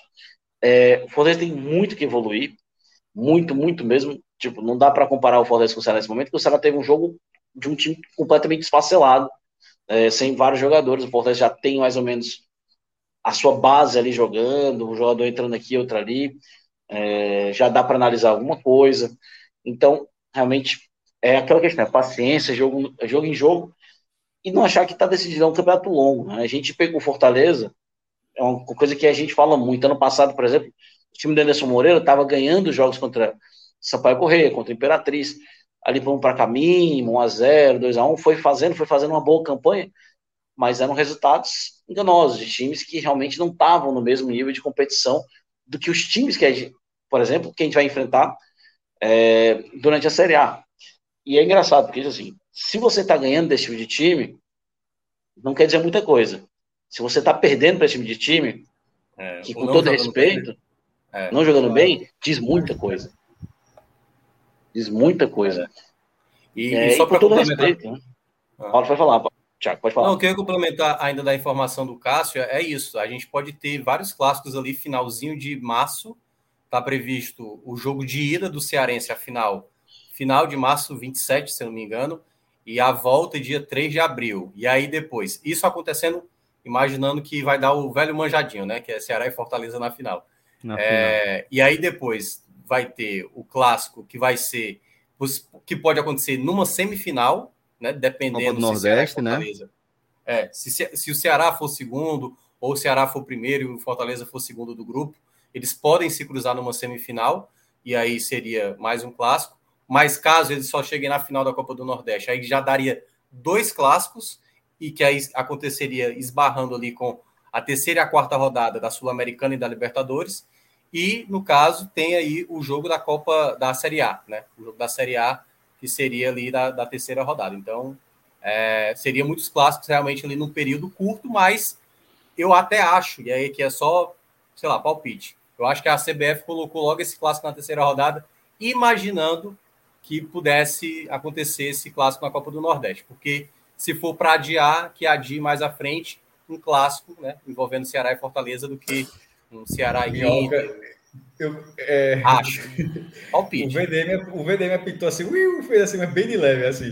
Porque quando falou isso, eu pensei que fosse falar, que não faria o menor sentido, e você não disse, tá? Estou dizendo que veio na minha cabeça, que a CBF colocou esse clássico para que valesse pelos dois, porque já aconteceu. Já aconteceu não, tá? não, não. Aconteceu com o Grêmio e Inter. já, já aconteceu algumas vezes na história. Vou, vou dar um exemplo. Aconteceu na Copa do Nordeste 97. Na Copa do Nordeste 97, o jogo do estadual valeu pela Copa do Nordeste também. Pela fase preliminar. Ceará e Fortaleza. Teve a preliminar. A Recopa e o Ceará ganhou 1x0. E, e foi, foi, foi avançando até que caiu, caiu para o Vitória depois, Vitória de Bebeto. Na semifinal. E, e a Recopa de 98, que na verdade foi disputada só em 99, porque é, teve. Calma aí, Boca. Ela, ela foi entre Cruzeiro e River Plate, Cruzeiro campeão da Libertadores e River Plate campeão da Supercopa. Esse jogo não aconteceu só, ele, ele aconteceu dentro, se não me engano, da Mercosul. Da Mercosul. Aí os dois jogos valeram pelo título. Isso já aconteceu também com a Supercopa do Brasil, a primeira, Grêmio e Vasco. O Vasco campeão brasileiro 89 e Grêmio campeão da Copa do Brasil. Os jogos que valeram a Supercopa foram os dois jogos da, da fase de grupos da Libertadores. Só mesmo, joga aí, tá valendo. Isso já aconteceu também no Campeonato Gaúcho. É, é Gaúcho e a Primeira Liga. Foi Grêmio e Inter, eu acho. Grêmio e Inter valeu pelos dois. Foi, foi exatamente. O Campeonato Cearense também. Pronto. Por dois anos, 2017 e 2018, os jogos da Taça dos Campeões foram dentro do Campeonato Cearense. Fortaleza ah, é e Guarani de Juazeiro. É e acho que Ceará e Floresta. Foi. Não, eu estou dizendo isso, mas não, não tem risco de acontecer, não, tá? Eu só estou dizendo o que é que me levou a pensar que a construção do Minhoca, eu disse, ah, quem vai dizer isso? Fiquei... Não, mas não foi isso, não. Foi isso, não. É. Que o Ceará vai ter um calendário. É porque, é porque assim, Ceará e Fortaleza é a grande questão né, da Copa do Nordeste das fases finais. Porque se por acaso der esporte, Bahia, Náutico e tal, o calendário ele é mais ajustável para a Série B. Ceará e Fortaleza, as datas das quartas de final, semifinal e as finais da Copa do Nordeste batem com as quatro primeiras rodadas da Sul-Americana e também da Libertadores. Então, assim, é, é muito difícil imaginar. É uma fase de grupos né? completa para cada um. Seis na é. Liberta e seis na Sul, assim. É, é. chato. Isso era pegar Aí, assim, começo de brasileiro chato pra caramba. Se os dois se encontrarem, se os dois se encontrarem, seja numa semifinal ou final de Copa do Nordeste, aí é mais fácil empurrar esse jogo para uma data FIFA, porque algumas datas FIFA não vai ter jogo de Série A. E aí, Ceará e Fortaleza não tem uma chance tão alta de ter jogador convocado. E também, se tiver, né? vai adiantar um, nada, né? É um jogo, um, final, são dois jogos, só para dizer assim, né? É, é, é, tipo, a semifinal, final e a mesma coisa não. Se for na final, complica mais. Assim, seria, é, que aí são, são dois jogos. Esse clássico rei na, tá batendo na trave tem tempo. É, desde 2013 bate na trave. É, mas, nesse caso, aconteceu seriam dois jogos. Dentro do que Minhoca está falando, aí seria, meu irmão. Acho que a Copa do Nordeste seria decidida lá em agosto. a turma ia empurrar o que pudesse. É, porque Pela história do Campeonato Cearense, nem decidiria ser pelo histórico do jogo daqui. É. Ou tu acha que a galera dividiria o título para não, não, não ter a confusão de, de um perder? Então, Rapaz. É, só lembro, é, não sei, pode, pode ter jogador irregular, depois o pessoal vai abrir a Liga Nordeste no domingo. É, você tem história aqui, né? ou é vai ter jogador. Tem que ter o Léo aqui, Luca. Nessa hora tem que ter o Léo aqui. Né? Ou, pra... ou vai ter estrangeiro deixa, irregular no deixa país. Passar, deixa isso passar, aí, a gente faz o. Tô, tô isso, é, isso é o estadual de 2006, né? É, 2004. É, aqui, aqui tem tanta. Teve 92 com quatro campeões, 2002 é, com jogador regular, 2004 que abriu federação. O que cada país cearense. A esculhambação no, no, no, PV é 2006 ou 2004? Acho que teve. A do PV foi 2000. Na verdade, aquela do Alambrado aconteceu duas vezes. Não, não, não. É, não é decisão do PV, é a decisão com esse, com esse cenário de um achando, de, enfim, de, de tá, um tá, tá final, o outro tá achando que não tá valendo tanto assim. Porra, acho que tô, tô, tô, acho que foi 2005. Teve em 2004, né? Em 2004 que o Fortaleza foi crítica ser campeão e não foi. Aí teve final, não teve final, foi para a justiça. Pronto, é isso aí que eu tô querendo dizer, é exatamente isso. 2004. Com o Givanildo, do Fortaleza, sendo campeão. É o manjado. É, é isso aí, galera. É. Bom, de toda só, forma, só estaremos. Uma para encerrar. Eu não sei se a galera mudou isso. Quando, é, que o Luca falou agora dos quatro campeões, primeiro, que isso é um recorde, naturalmente, no, futebol brasileiro, nos estaduais, no campeonato estadual tem quatro campeões. Mas o que eu acho mais curioso disso é que se eu posso estar muito errado, se já mudar, é que tem um vice-campeão. A galera, tipo, a galera não transformou o time em quinto lugar, não. A galera não satisfeita em ter quatro campeões e perder esse time, que seu quinto, ó, é o vice. Porra, velho. É mesmo, agora eu fiquei curioso, ó. Porque Tiradentes em casa, Ceará, Fortaleza, que é quem foi o quinto. O Guarani. Que o mais curioso foi o Tiradentes. É o porque o Tiradentes, ele. É, os Tiradentes, ele, ele não. Caso, caso foi, foi o time de melhor campanha, o Fortaleza ganhou tal turno, será ganhou tal turno. O Tiradentes só foi eleito campeão porque, em tese, o jogador que foi regular foi, jogou contra o Tiradentes. Então, na frente também, jogou contra o Tiradentes, vai ser campeão também. Então, bora quebrar é. esse recorde. Bota quatro times aí com. Todo mundo recebeu uma, ta... uma taça ou só recebeu o título mesmo? Um papo, um, Eu acho que sim, cara. Na verdade, só tem uma taça. Está lá no Fortaleza. Só tem uma. Está lá no Fortaleza, que foi a taça do. Se fosse Tiradentes, mandava fazer. Oxi. Eu acho que depois todo mundo mandou fazer, né? Sempre tem, né? É... Quando o time é campeão, tem lá 30. Fizeram 100 anos no clássico. Aí a FPF instituiu o troféu 100 anos do clássico dos clássicos, que era para ser dado vencedor, e esse jogo valeu pelo primeiro turno da, do Campeonato Brasileiro, foi na Ilha do Retiro. Veio a FIFA, a equipe da FIFA fazer esse jogo, até entrou nos maus clássicos do Brasil, tem uma matéria até legal da FIFA. Quando é que foi o jogo? 3 a 3 Ninguém pensou na possibilidade que poderia ser empate. Só, se for empate, bota a decisão por o que é que faz? Aí eu lembro que eu cobri na época, aí, aí, aí, aí Carlos Alberto disse, ó, manda fazer o troféu. Não entregou o troféu no dia, mandou fazer o troféu, entregou um para cada um, e a única e é o único elemento que tem dentro da sede do Náutico, que da sede do esporte, que é rigorosamente a mesma coisa. É o troféu e dentro, mandou fazer uma cópia para cada um.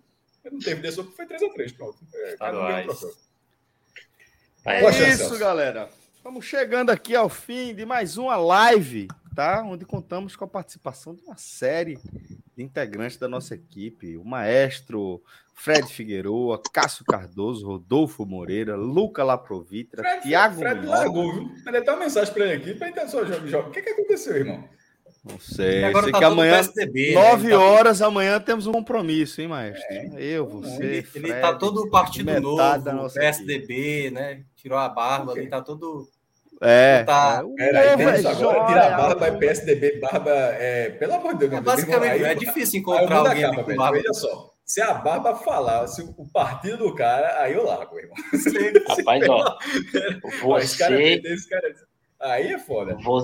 o, que, o que tem de PSDBista de barba, cara, você não faz ideia. Cara, mas eu, eu- Tem um que tá todo ano no Big Brother, cara. Tem um PSDBista que tá todo ano no Big Brother. Ele foi eliminado ontem. Tem Tá cara todo ano. É do- De novo, né? De novo. De novo, ele, foi eliminado, todo ano ele vai, todo ano é eliminado. Todo o ano é eliminado na segunda rodada, ouvi falar. É, Galera, e o cara não vamos desiste. chegando ao fim de mais uma Bora. live, tá? Agradecer demais a participação de todo mundo. Valeu, maestro, valeu, Minhoca, valeu, Luca. Daqui a pouco a gente tá de pé já. Forte abraço, até a próxima. Tchau, tchau.